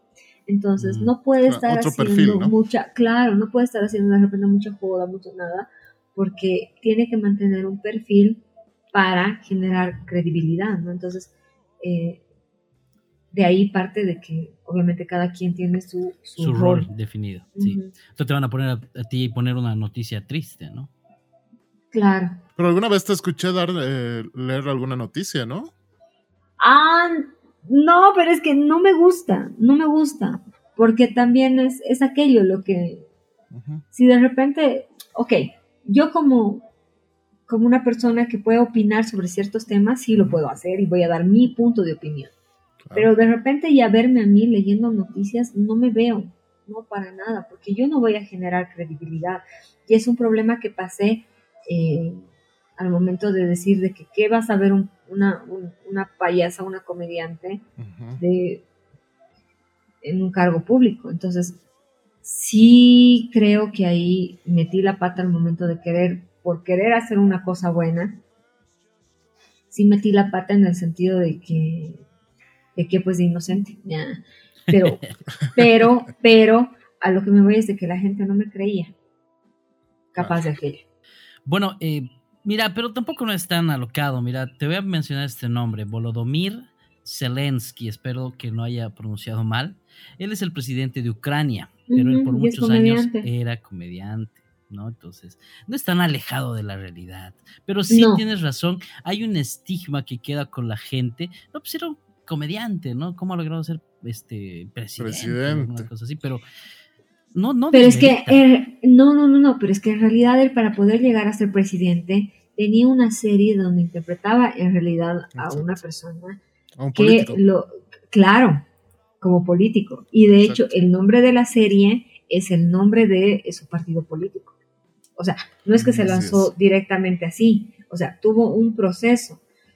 de repente yo siempre he sido una persona que al momento de que me preguntaban cómo está el arte, qué sé yo, siempre he ido expresando mi opinión, pero no ese tipo de noticias no fueron virales. Al momento de que yo también ejerzo como, como secretaria de Culturas de la Gobernación, la gente me da cuenta que no sabe quién es nuestra autoridad. Me dijeron, ay, es que no pudiste ser ministra. Señor, yo nunca he sido ministra. nunca. Nuestra ministra efectivamente es una mujer, pero no, esa mujer no era yo. Claro, la gente anda, o sea, anda perdida. estás ahí, pero no saben en qué estás. No, no, no, no, y no saben, no saben, no sabemos en realidad muchos quiénes son nuestras autoridades, cómo se rigen, quiénes son nuestras autoridades municipales, quiénes son nuestras autoridades gubernamentales, quiénes son nuestras autoridades del Estado. O sea, pero la culpa no tiene todo el lucho. lo único que sabemos decir es que, que Levo, que el Lucho, que esto. Pasa algo en tu ciudad, estás, no estás soltada a la calle. No, es que la culpa es de Lucho. No, y las, y las competencias que tiene cada, cada cargo. En cada entidad pública, cada, cargo, es, es, diferente. Por ejemplo, lo que está pasando con el desaguadero. O sea, tiene intuición las tres partes. El, el Estado, el gobierno central en todo caso, el gobierno central, la gobernación y la, municipalidad de la, del Alto. La, la cantidad de participación tampoco no es la misma. Entonces, creo que nos falta mucho en nuestro país leer, porque aunque no creas, hay muchas personas que siguen pensando que nuestro presidente es Evo Morales. Sí, sí. Sí, mucha gente sigue pensando eso. Bueno, por detrás tal vez, pero... ya ese es otro tema. Pero, pero, pero... Bueno, en resumen, yo digo Carlitos, presidente 2020. Imagínate. Ay, la mierda, como juntos los pero eh, ¿alguna vez te han ofrecido, o sea, trabajo no a ti, sino a uno de tus personajes? No, yo creo que ya sería mucha huevada. Sí, o sea, pero, pero no, a ver, te, explico de esa manera. Ya. Eh, yo he trabajado con la Alcaldía de La Paz, con la del Alto, con ministerios, con instituciones como Intel, EPSAS, o sea, de todo. Pero ¿en qué? O, sea, o ya sea para activaciones o campañas solidarias o de repente para mostrar algo que ellos necesitaban mostrar. Por ejemplo, eh, para el alto hice una campaña de vacunación y lo hicieron estilo reality. Entonces me dijeron, sí, queremos tu trabajo, eh, pero con este personaje. Ok, entonces por ejemplo en el alto hicimos eso. Eh, me contrataron y el que, el que mostraba y me vacunaron así para la grabación personificada de, Carlitos. Entonces iba por las calles del Alto diciendo, eh, porque hubo un momento que la ciudad de la que, la que menos vacunación tenía era el Alto. Entonces, entonces yo iba por las calles y decía, ¿saben dónde están vacunando? Que no sé qué cosa.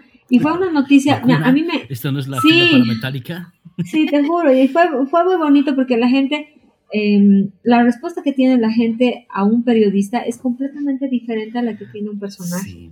Sí, sí. Entonces, va el, va el periodista y se escapan.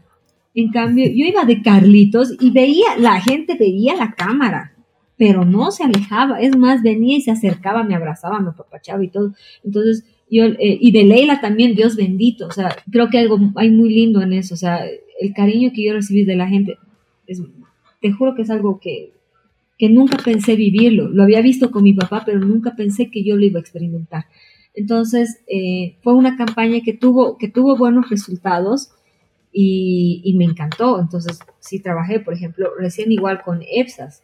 Y es bien chistoso porque hay personas que, no mucho ya ahora, pero sí todavía hay personas que me siguen ligando a lo, a lo político y que me dicen, ay, vos deberías estar con nosotros, que el Estado y no sé qué, ya no les tiro pelota, pero por ejemplo a ellos les puedo decir, eh, tuvimos una campaña solidaria con los de EPSAS, eh, con la mm, empresa de del servicio de agua.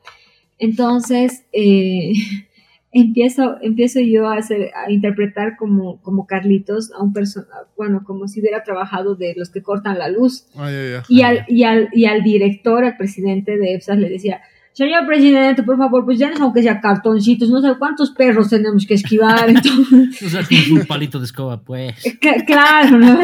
Entonces ahí me quieren coimear a veces, yo no recibo, pero luego se enojan también, cuántas veces me han querido botar con palo, entonces, entonces voy, voy trabajando, ¿no? En, en- en distintas cosas y con distintas instituciones, por ejemplo, me han, me han hecho vestir igual de chola paseña eh, para la alcaldía de, de La Paz. Hicimos con, Mm. con la anterior gestión también una película que era que hablaba sobre los sobre el maltrato que reciben muchos abuelitos, era una nieta malcriada, hicimos un, un largometraje. Entonces, he trabajado con distintas instituciones. Entonces, cuando. eh, y- y- y que pertenecen a distintos partidos políticos. Yo pienso, y por eso entré, entré a política y me salí a política. Ya. Por más de que me, me, me- Es más, es tan chistoso de que a mí me dicen, es que claro, eso te pasa por masista. Y yo, o sea, encima ni siquiera el partido que ganó la gobernación era del Nada que ver, sí.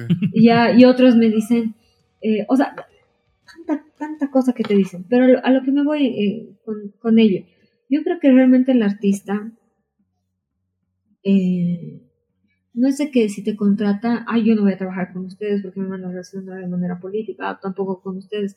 Yo pienso que el artista tiene que estar ahí al momento de estar cualquier institución pública. ¿Por qué?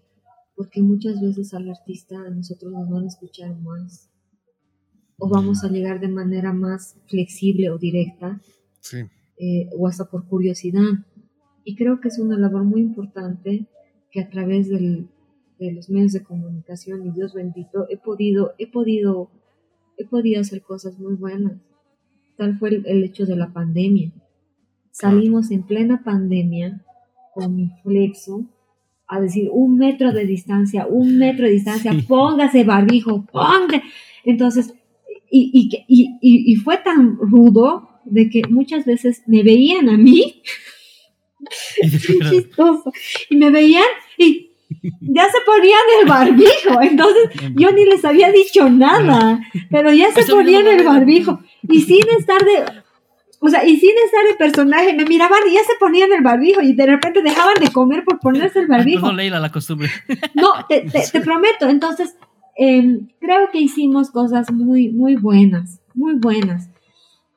Y, y- y creo que con algunos personajes también tratamos de hacer entender, eh, incluso con, qué sé yo, con, con esto de la, de la campanita que decía, ok, papás, eh, mi amiguito, haciendo en una este, mi amiguito no puede ser vacunado porque su papá no le deja. ¿Por qué son así? Entonces, Claro. como que generas Mm. conciencia y a veces el, el personaje llega a decir cosas que de repente ni, ni siquiera cualquiera de los conductores lo, o sea, lo va a decir, pero de repente no llega de esa manera.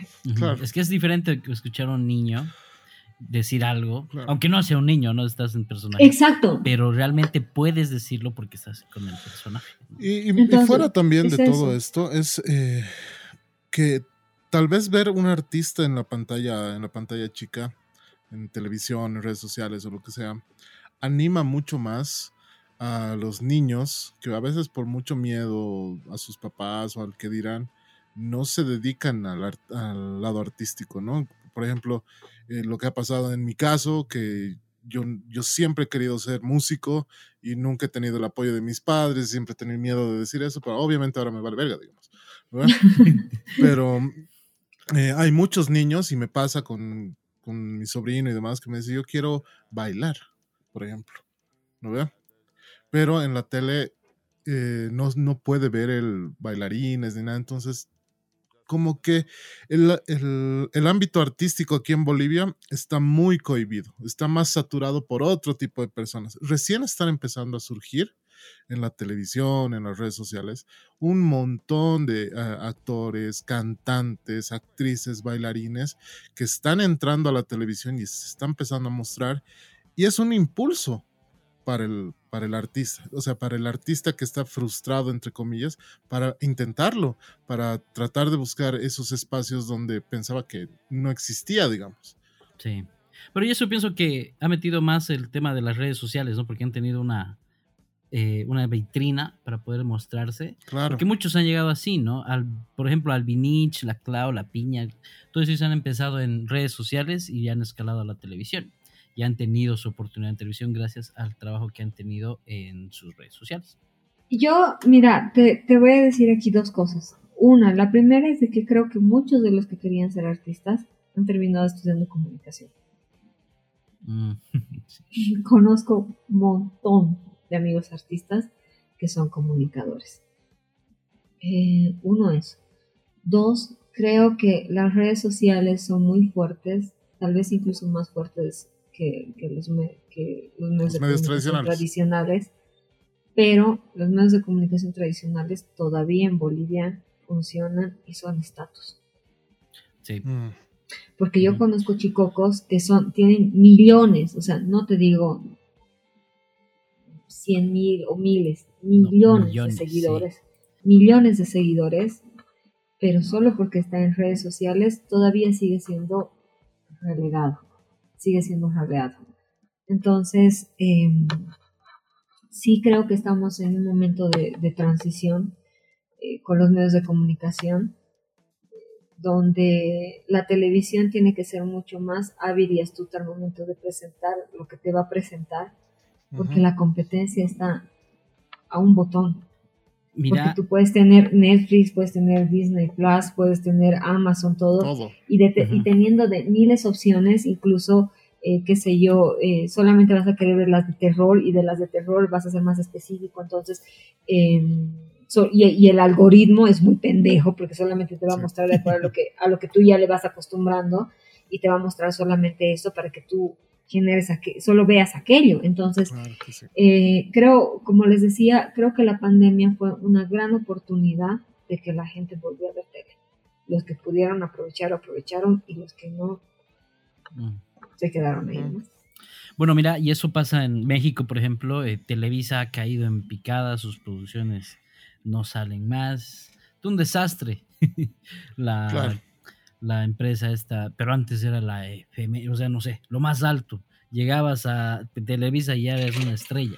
Claro, y ha No, tenido que abrir Blim, ¿no? Precisamente para, para Ajá. poder tener algo de, de dinero de alguna para poder parte. llegar a algo, porque- para acaparar el, bueno, no acaparar, pero por lo menos tener una vista ahí con el, en el servicio de streaming. Ahorita eh, Eugenio Derbez ha lanzado otra más, ¿no ve? Que su pro- propaganda era con el Chavo del 8. ¿Han visto? Sí, sí, Recién sí. nomás esta semana la ha lanzado. Es una nueva plataforma de stream con solamente producciones latinas. Y ahí está, han sacado, han hecho un face, no sé qué tantos, face up de, del chavo. Y, le ha- y habla con Eugenio, ¿no? Y le dice, no, gracias a ti hemos logrado.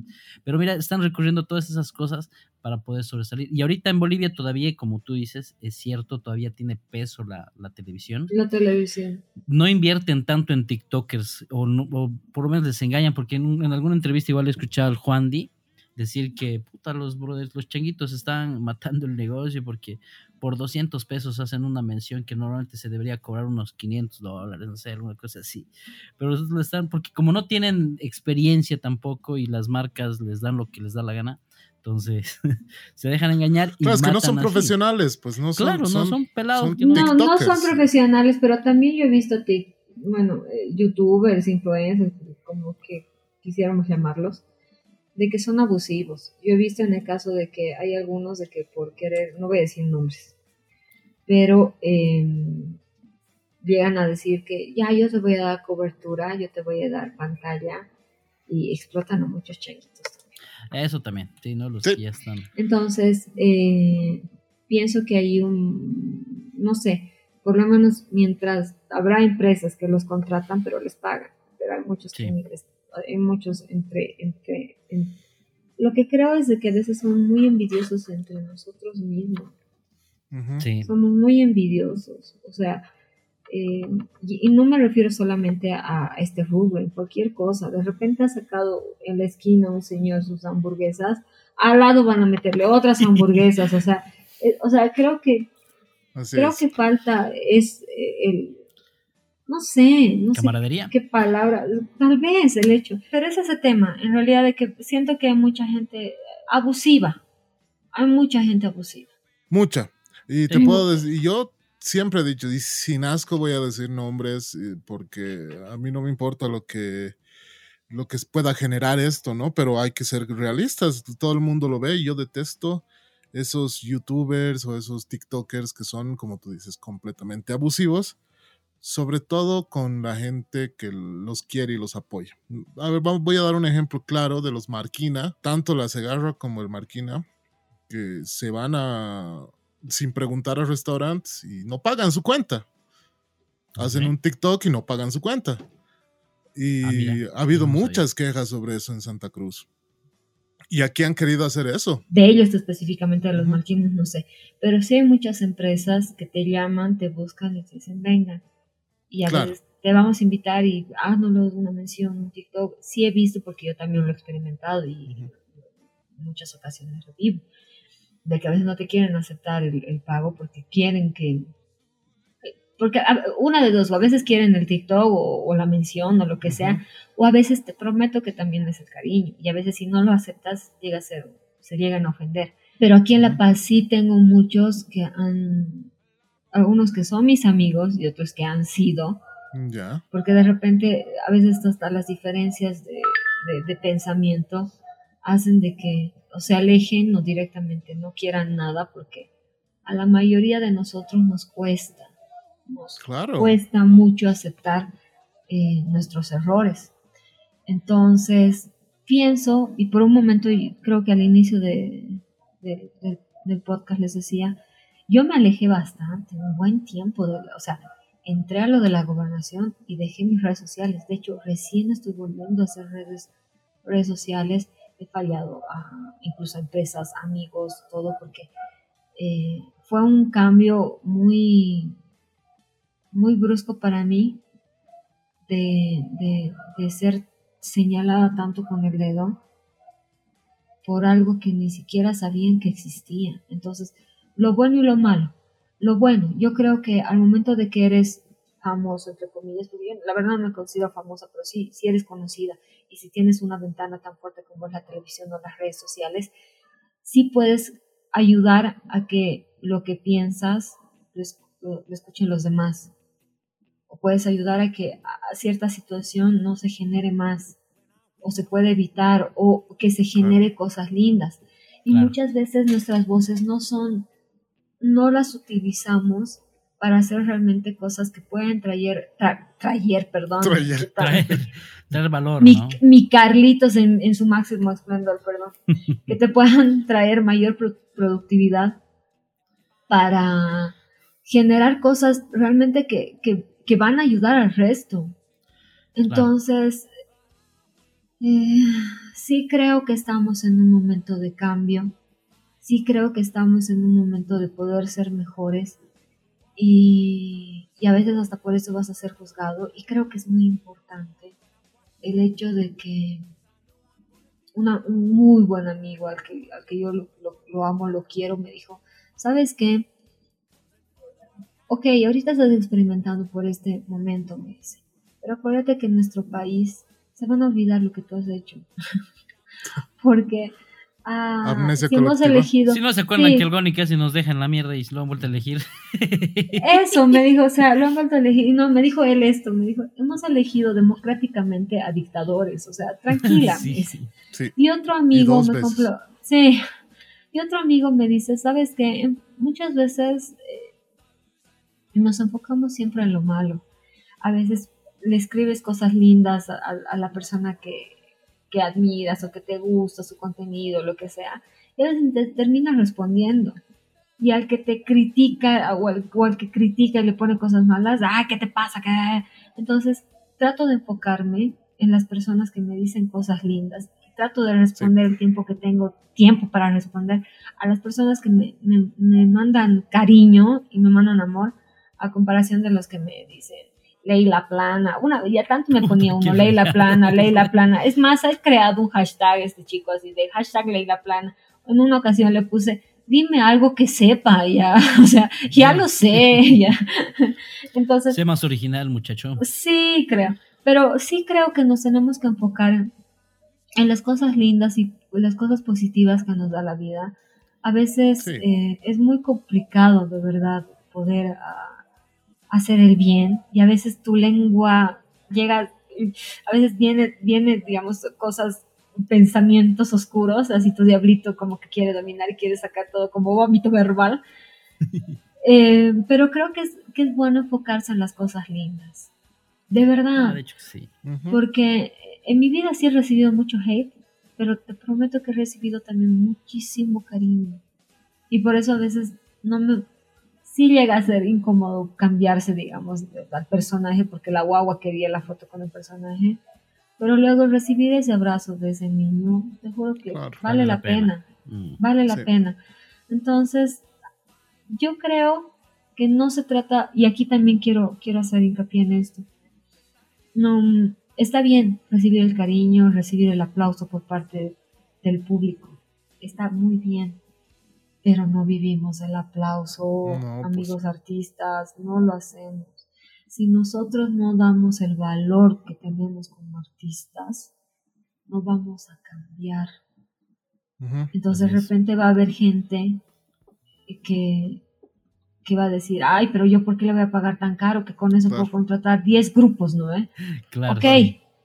Y en muchas ocasiones yo les he dicho, yo ya he pagado derecho de piso, he ido a trabajar gratis, he cargado, he, abierto el telón, he hecho tubería, he, dado, he sido de las que he dado letra, o sea, he pagado mi derecho de piso. De repente la gente, cuando uno ya está más arriba, no ve todo el esfuerzo previo que has tenido. No, no lo ve. Claro, simplemente ve ahí. Que, que has llegado ahí. No lo ve. Ok, perfecto pero creo que el momento de que ya estás arriba, no por soberbia, porque muchas veces cometen el error las personas de pensar que uno es soberbia, es el valor que le das a tu trabajo.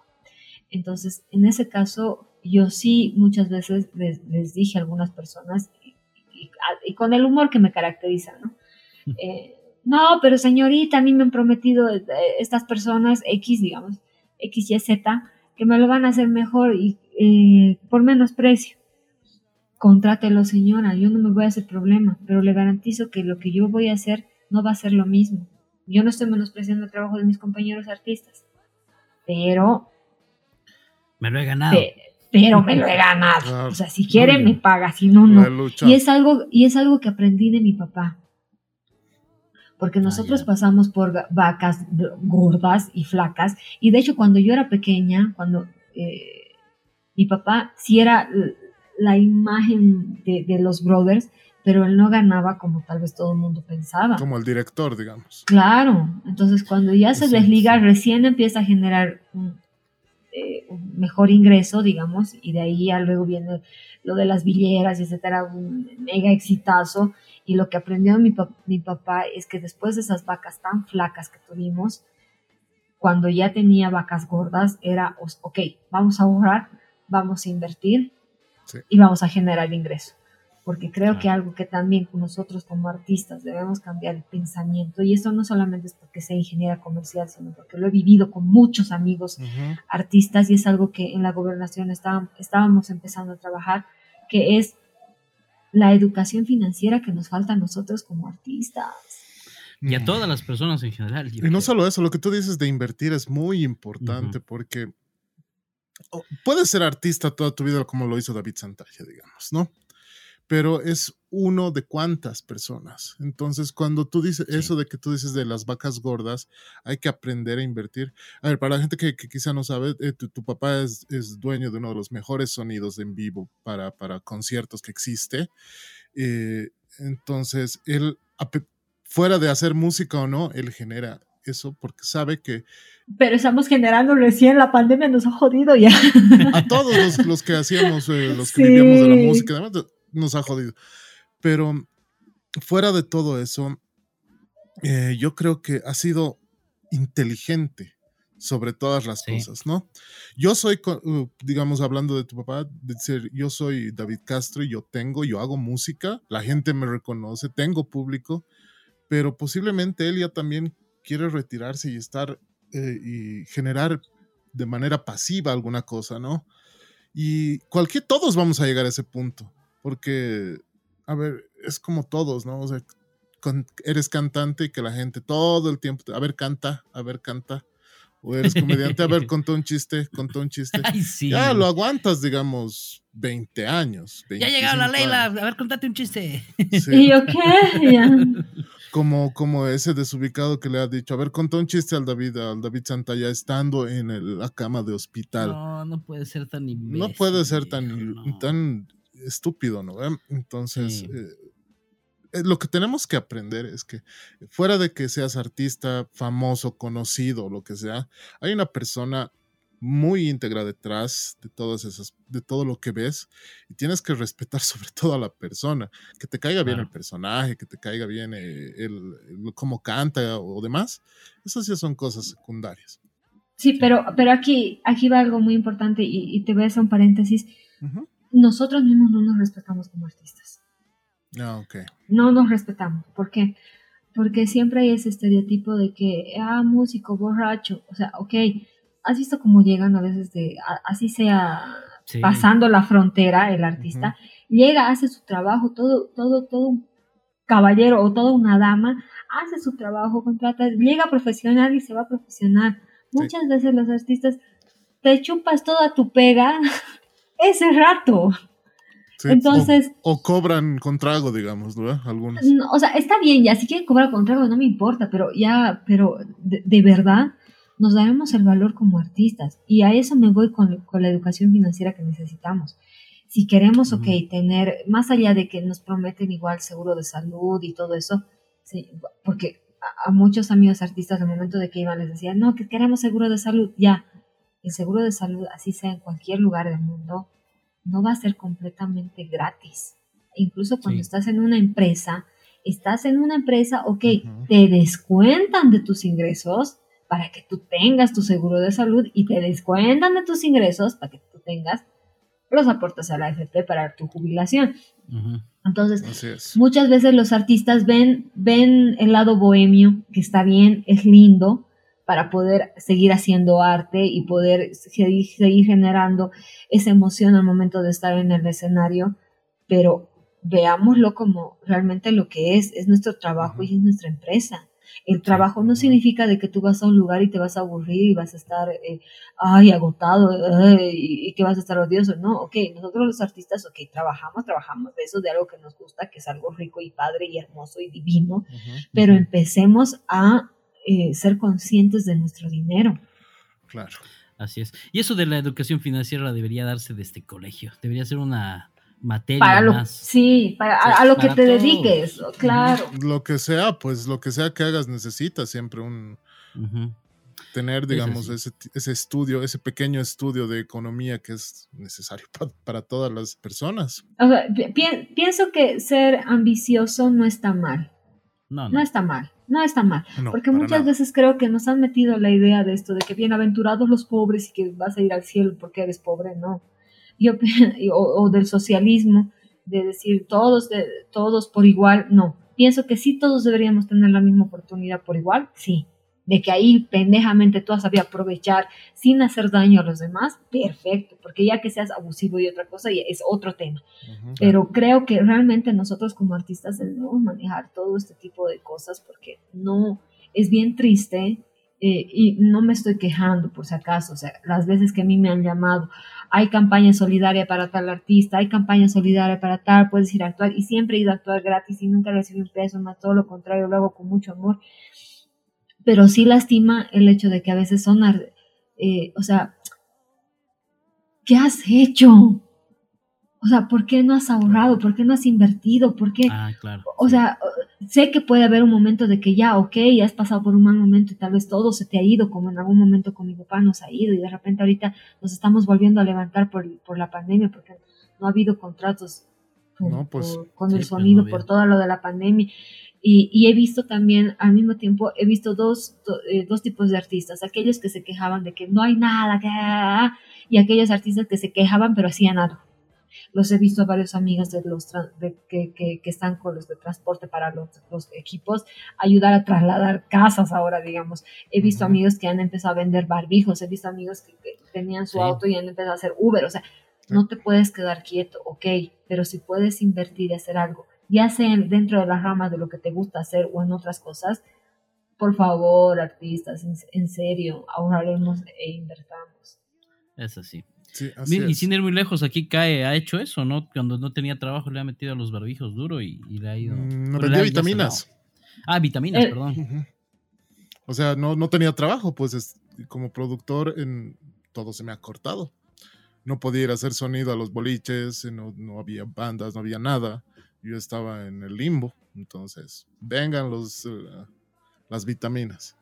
Y obvio, Ajá. casi reventa, ¿no? O sea, fuera de cualquier cosa, ¿de dónde más podía Compré, ya sacar? veías que te había que invertir y todo eso, pero le has, le has metido sin Es una inversión porque Bueno, no es que te miedo, vas a más que comprar, no es que te vas a Claro. comprar cinco, cinco Cinco frasquitos. frasquitos, Vas a comprar cinco cajas y eso tienes que revender. Y obvio, de esa Claro. manera es la única manera que se gana.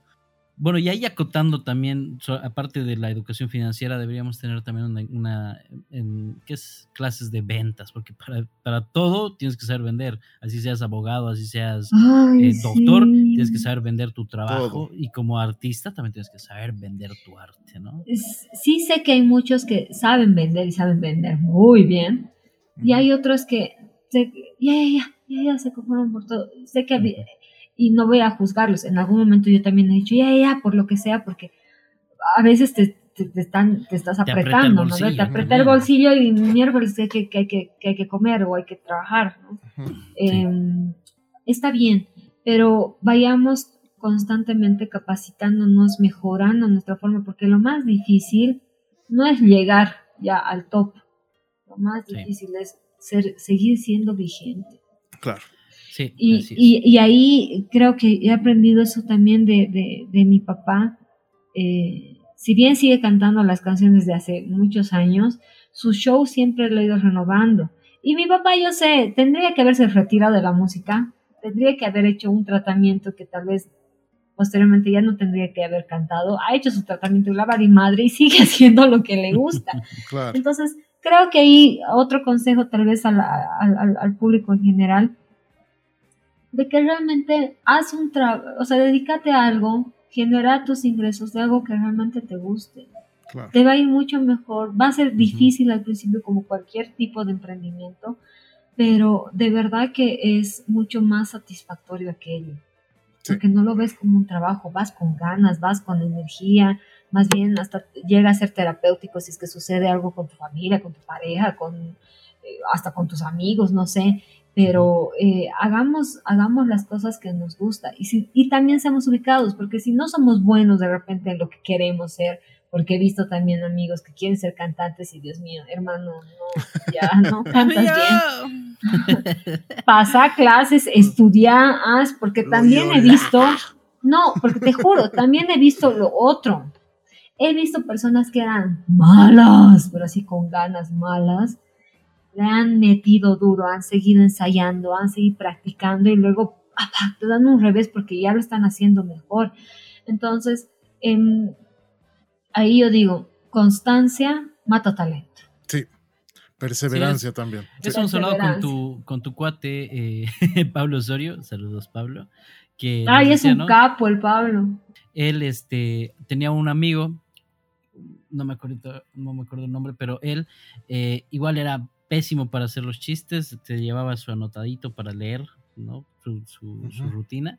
Pero ahora es buenísimo, ¿no? Y llena, llega, llena escenarios y la gente lo sigue porque su humor es, aunque es un tanto ácido, pero es muy bueno.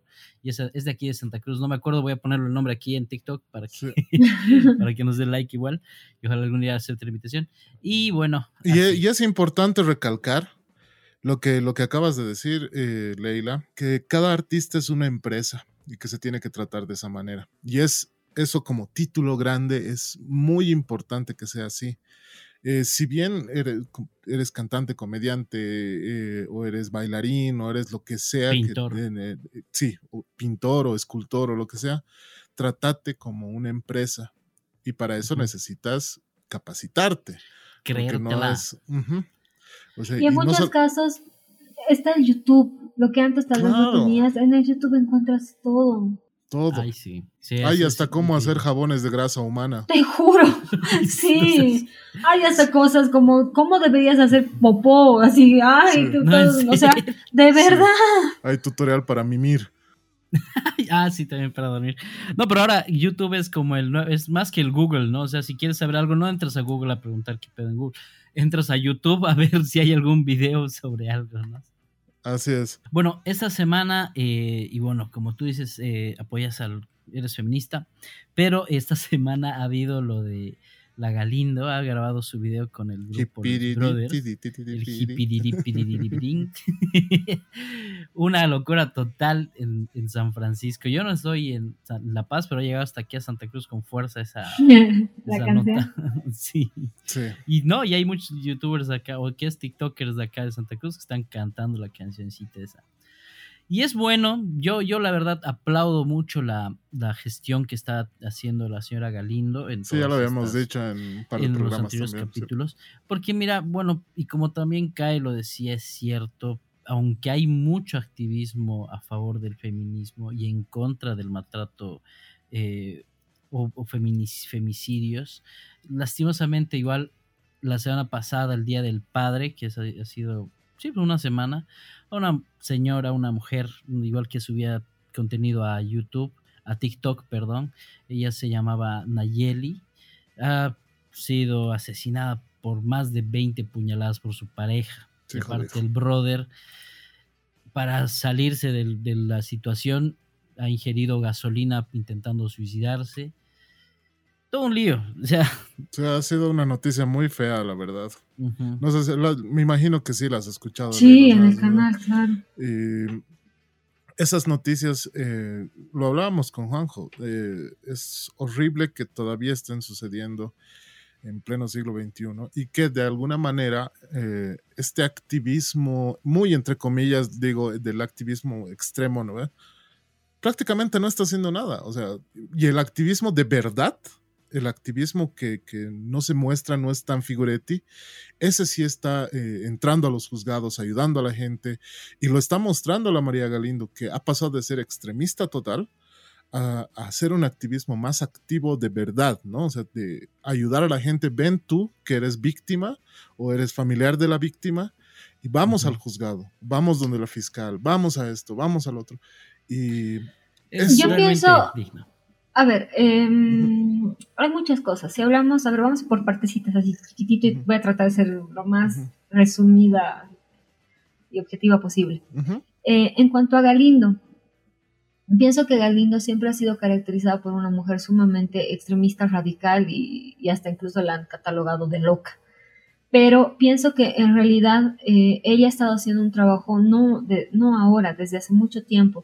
Eh, mujeres creando les dan las herramientas para poder ayudar a aquellas personas que van y piden ayuda. He visto muchas personas que han ido y de repente les, les proporcionan hasta psicólogos, eh, abogados. abogados, etcétera. Y hay muchas organizaciones no gubernamentales y fundaciones que realizan ese mismo trabajo. Evidentemente, María Galindo es mucho más eh, visible desde, desde hace mucho tiempo, lo cual eh, hace de que hasta los medios de comunicación también generen curiosidad al momento de darle cobertura, que me parece espectacular.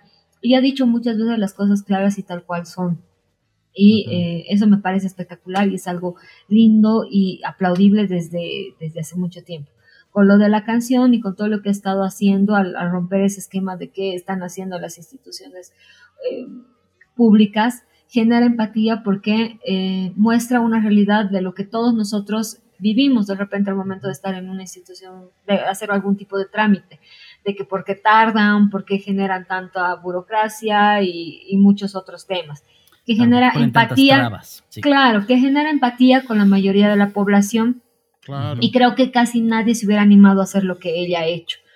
Por otro lado, hablando también desde el otro lado de haber sido también una persona que ha estado dentro de la institución pública, sí da bronca siendo eh, funcionario público de que muchas veces quieres hacer las cosas fáciles, pero la misma institución te rige a hacer las cosas como tal, o sea, no te permite hacer aquello.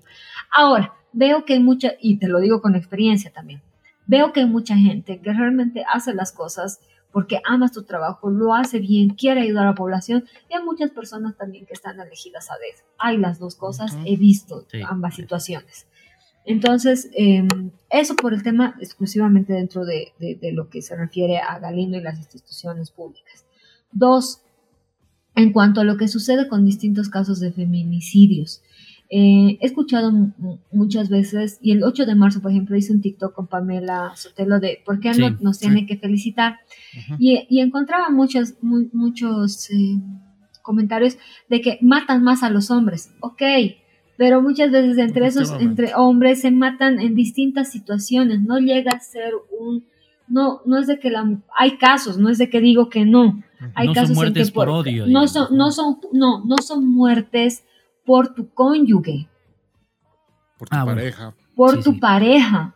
O sea, el feminicidio por lo general llega a ser más por tu pareja. Más, no, claro. no, no llega a ser porque, ah, me ha odiado, me odia esa chica, la chica me ha matado y se matan entre chicas. No, no.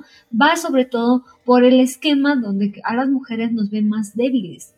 A las mujeres, no, no, al momento de que tenemos que ir, eh, porque muchas veces los matrimonios antes aguantaban, bueno, duraban más, porque aguantaban más. porque evitaban, evitaban el que dirán, evitaban el, hecho de que, ah, es que es divorciada, em, de que porque eres divorciada y tienes ya X cantidad de hijos, no vas a poder conseguir pareja.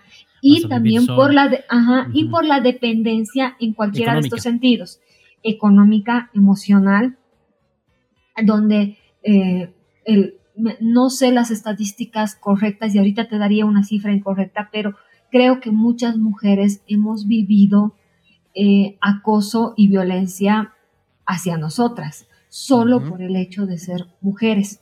En muchos casos yo he podido pasar eh, esa violencia de manera de decirle sus verdades, pero con, con humor, de que, qué sé yo, de X compañero de trabajo o amigo o lo que sea me diga, oye, después de dos traguitos yo te doy. Y que yo le diga, sabes que ni borracha yo te daría. Que yo respondo, digamos, con algo que puede resultar con humor, pero lo, lo dejo, lo dejo, lo, lo, dejo, en serio, ¿no? No, pero lo dejo en ridículo, lo dejo en ridículo y se ríe el resto, ¿no ve? O de repente irme con el ego de decirme, mira, yo después de dos traguitos te doy, yo decirle, sabes que creo que con tu paquete no vas a funcionar, digamos. Entonces, puedo tener esa herramienta del humor para poderme defender, pero no todas las mujeres somos así. Y normalizamos, normalizamos mucha, muchos, em, normalizamos como si fuera parte de nuestro cotidiano vivir los micromachismos. Desde el hecho de que alguien te diga, te califique como que, qué guapa que estás, qué hermoso ese culito. O sea, tú pasas por la calle y que alguien te diga eso, no llega a ser agradable, pero lo normalizamos y no es ah, normal. claro, pero no es normal y no está bien. Lo que yo creo que debemos hacer es poder generar realmente niñas más fuertes y hombres más inteligentes.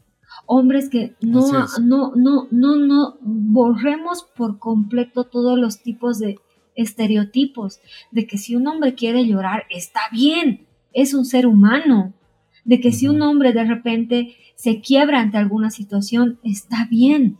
Y de que no podemos llegar a generalizar de que realmente va a venir un príncipe azul y nos va a salvar y nos va a hacer ser la, aquella princesa de cuanto de hadas que vamos a, vivir. No, yo creo que realmente necesitamos em, esa igualdad. micromachismos. Eliminar por completo todos esos micromachismos. romper todo. Mujeres en, en, en, ambos, casos, porque en, realidad el feminismo se trata de eso, o sea, el feminismo... Igualitariedad, ¿no? Igualdad. No, claro, no se, no se trata de que los odiemos a los hombres, no, para nada. Y al momento de decir que somos pro aborto, por lo menos yo lo soy, yo soy pro aborto, no digo de que odie yo no digo de que odio a los niños y no digo de que al momento de que tal vez yo tenga este tipo de situación voy a ir y aborten, no, sino que creo que necesitamos realmente enseñar a nuestra población y más aquella a la que está lejos de, de, poder recabar información, de decirles qué realmente es educación sexual, porque la juzgan a la mujer al decir por qué no se ha cuidado cuando el hombre no ha querido utilizar un condón Claro. Exacto. Entonces, en una relación yo creo que ambos son responsables, ¿no? O sea, eh, sí, son ambos, sí. son ambos responsables. En eso estoy de acuerdo contigo. Pero, ¿qué pasa cuando la mujer le dice, ponte condón? Mi amor, es que no se siente igual. Ah, eso sí son mamadas. O sea, no, eso son O sea, o sea, Y una muchas veces puede acceder y luego, ¿qué tal? Se escapa un pendejo, estás embarazada y te dicen, no, ¿con quién te habrás metido? Que no es mío. O sea, de verdad, de verdad pienso que hay que crear hombres que sean mucho más inteligentes y mujeres mucho más fuertes. Eso es un proceso largo, lamentablemente. Es largo, se puede cambiar. Yo pienso que nuestra generación está cambiando poco a poco y no es de que eh, creo que eh, sea una generación de cristal porque tampoco estoy de acuerdo con aquello de que dicen, es que lo que ha pasado hace 500 años, que la colonización, ok, sucedió, es parte de nuestro pasado, ha sucedido, pero, pero ahora ya dejaremos aquello donde está en el pasado y aprenderemos para poder plantear cosas que realmente nos ayuden a generar un mejor futuro. Creo que es muy importante de que eh, no a la niña siempre hay que vestirla de rosado y no al niño siempre hay que vestirlo de azulito y si hay un niño que de repente, porque pienso que también la homosexualidad no es algo que se, que se pueda aprender o, que como alguna vez he escuchado de una señora, y lo acepto porque es una señora más de 70 años que dice, es que lo han debido violar y por eso es gay.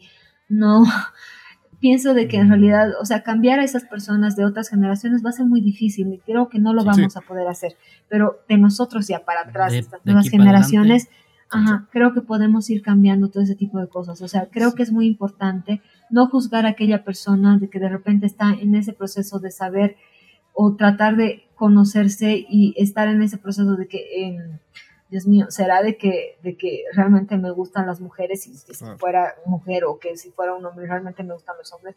Creo que es muy importante a nosotros como sociedad aprender toda la diversidad que hay dentro de la comunidad LGTB no es lo mismo una persona trans a una persona lesbiana, no es lo mismo una chiconacha. Entonces creo que tenemos que empezar a realmente aprender y conocer todo eso y que al momento de que eh, podamos ser también mucho más tolerantes, podamos ser responsables con las cosas que decimos, con las y eliminar el revanchismo, sobre todo. Eliminar el, machismo, eliminar también la revictimización, que creo que también es algo que está mal. Em, creo que es muy importante el crecer como personas. Creo que es muy importante el hecho de que si tú como mujer estás pasando por una situación así, es muy importante de que vayas a un psicólogo. Ay, yo sé que es, un, es, es algo que de repente no todas queremos hacerlo, o, o, tal vez como hombre, si, si de repente estás, si, si de repente has golpeado una, a, a tu pareja, o sea, ok, ¿qué me está pasando? Anda al psicólogo. Hay alguien que te tiene que ayudar a salir de esa situación, porque por lo general, si has sido, si has sido agresor, vas a, vas a, vas a continuar en esa, en, esa cosa. Y conozco a personas que, han, que han sido agresivos con sus parejas, pero tú los ves como amigos y son muy buenas personas. Entonces, entonces creo que es muy importante el hecho de buscar ayuda profesional que no todos estamos acostumbrados a hacer. Así es, sí, definitivamente. Porque no pensamos que ir al psicólogo o el psiquiatra es si estoy loco y no. Y, no, no es así. No es así, estamos simplemente buscando ayuda, porque todos tenemos problemas mentales, todos. y creo, y creo que en muchos casos de repente has vivido experiencias con tus padres, que has visto a la mamá golpeada, que has visto de repente a la mamá, no necesariamente tal vez golpeada, pero que has visto que ha sufrido un engaño, y, y de repente yo creo que sanando todas esas heridas, todo lo que hemos vivido, o de repente tal vez no has sufrido nada, pero quieres tener ese cuento de hada de que alguien te rescate.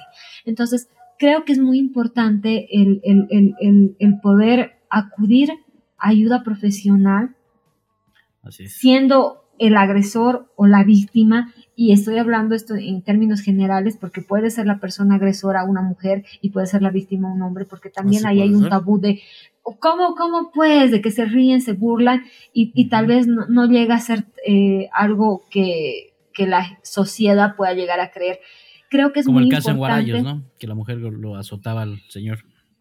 Creo que es muy importante el hecho de curar realmente no, todos esos pedos mentales que tuvimos en nuestra niñez y adolescencia para que un día que seamos adultos tengamos la capacidad emocional, financiera y sobre todo espiritual para poder dar una buena crianza a, nuestra siguiente generación. Así es. es realmente toda una verdad lo que dices, o sea, no hay algo Sí. que podamos refutar. Igual en el tema del aborto estamos de acuerdo. Completamente no es, de acuerdo. No es que ahora está aprobado y mañana me voy a chupar este fin de semana y el lunes voy a abortar porque puedo. O sea, es algo de responsabilidad de todas las personas, de un ministerio que debería ponerse Claro. para que todos puedan, eh, de acuerdo a su capacidad económica, puedan acceder. Estamos Sí, totalmente y de que acuerdo. sea completamente regulado también, ¿no? Sí. Exacto. ujú. Y Son cosas que tenemos que, que pedir, ¿no? Así es. Solamente es un, eh, un, no sé, un recordatorio, un pequeño homenaje y a ver si podemos poner una canción o algo al final del señor Taylor Hawkins, el baterista Foo de Foo Fighters. Que falleció lastimosamente en Bogotá el día jueves o viernes, perdón, no tengo el dato. Y, pero bueno, eh, gran músico, una de mis bandas favoritas. Y bueno, que, lo, que esté en la gloria. Así Bueno, es. gente, así ha sido. Eh, nos faltó tiempo, realmente se ha tirado dos horas la entrevista, pero Podríamos siento que quedarnos falta hablando mucho. horas con- contigo, así que seguramente te vamos a volver a invitar para que puedas eh, hablar Gracias, sobre todo este, esta cuestión del activismo. Me ha parecido que Sí. hay mucha tela que cortar y tú conoces muy bien todo Ya hemos eso y hablado bien a grandes sí. rasgos.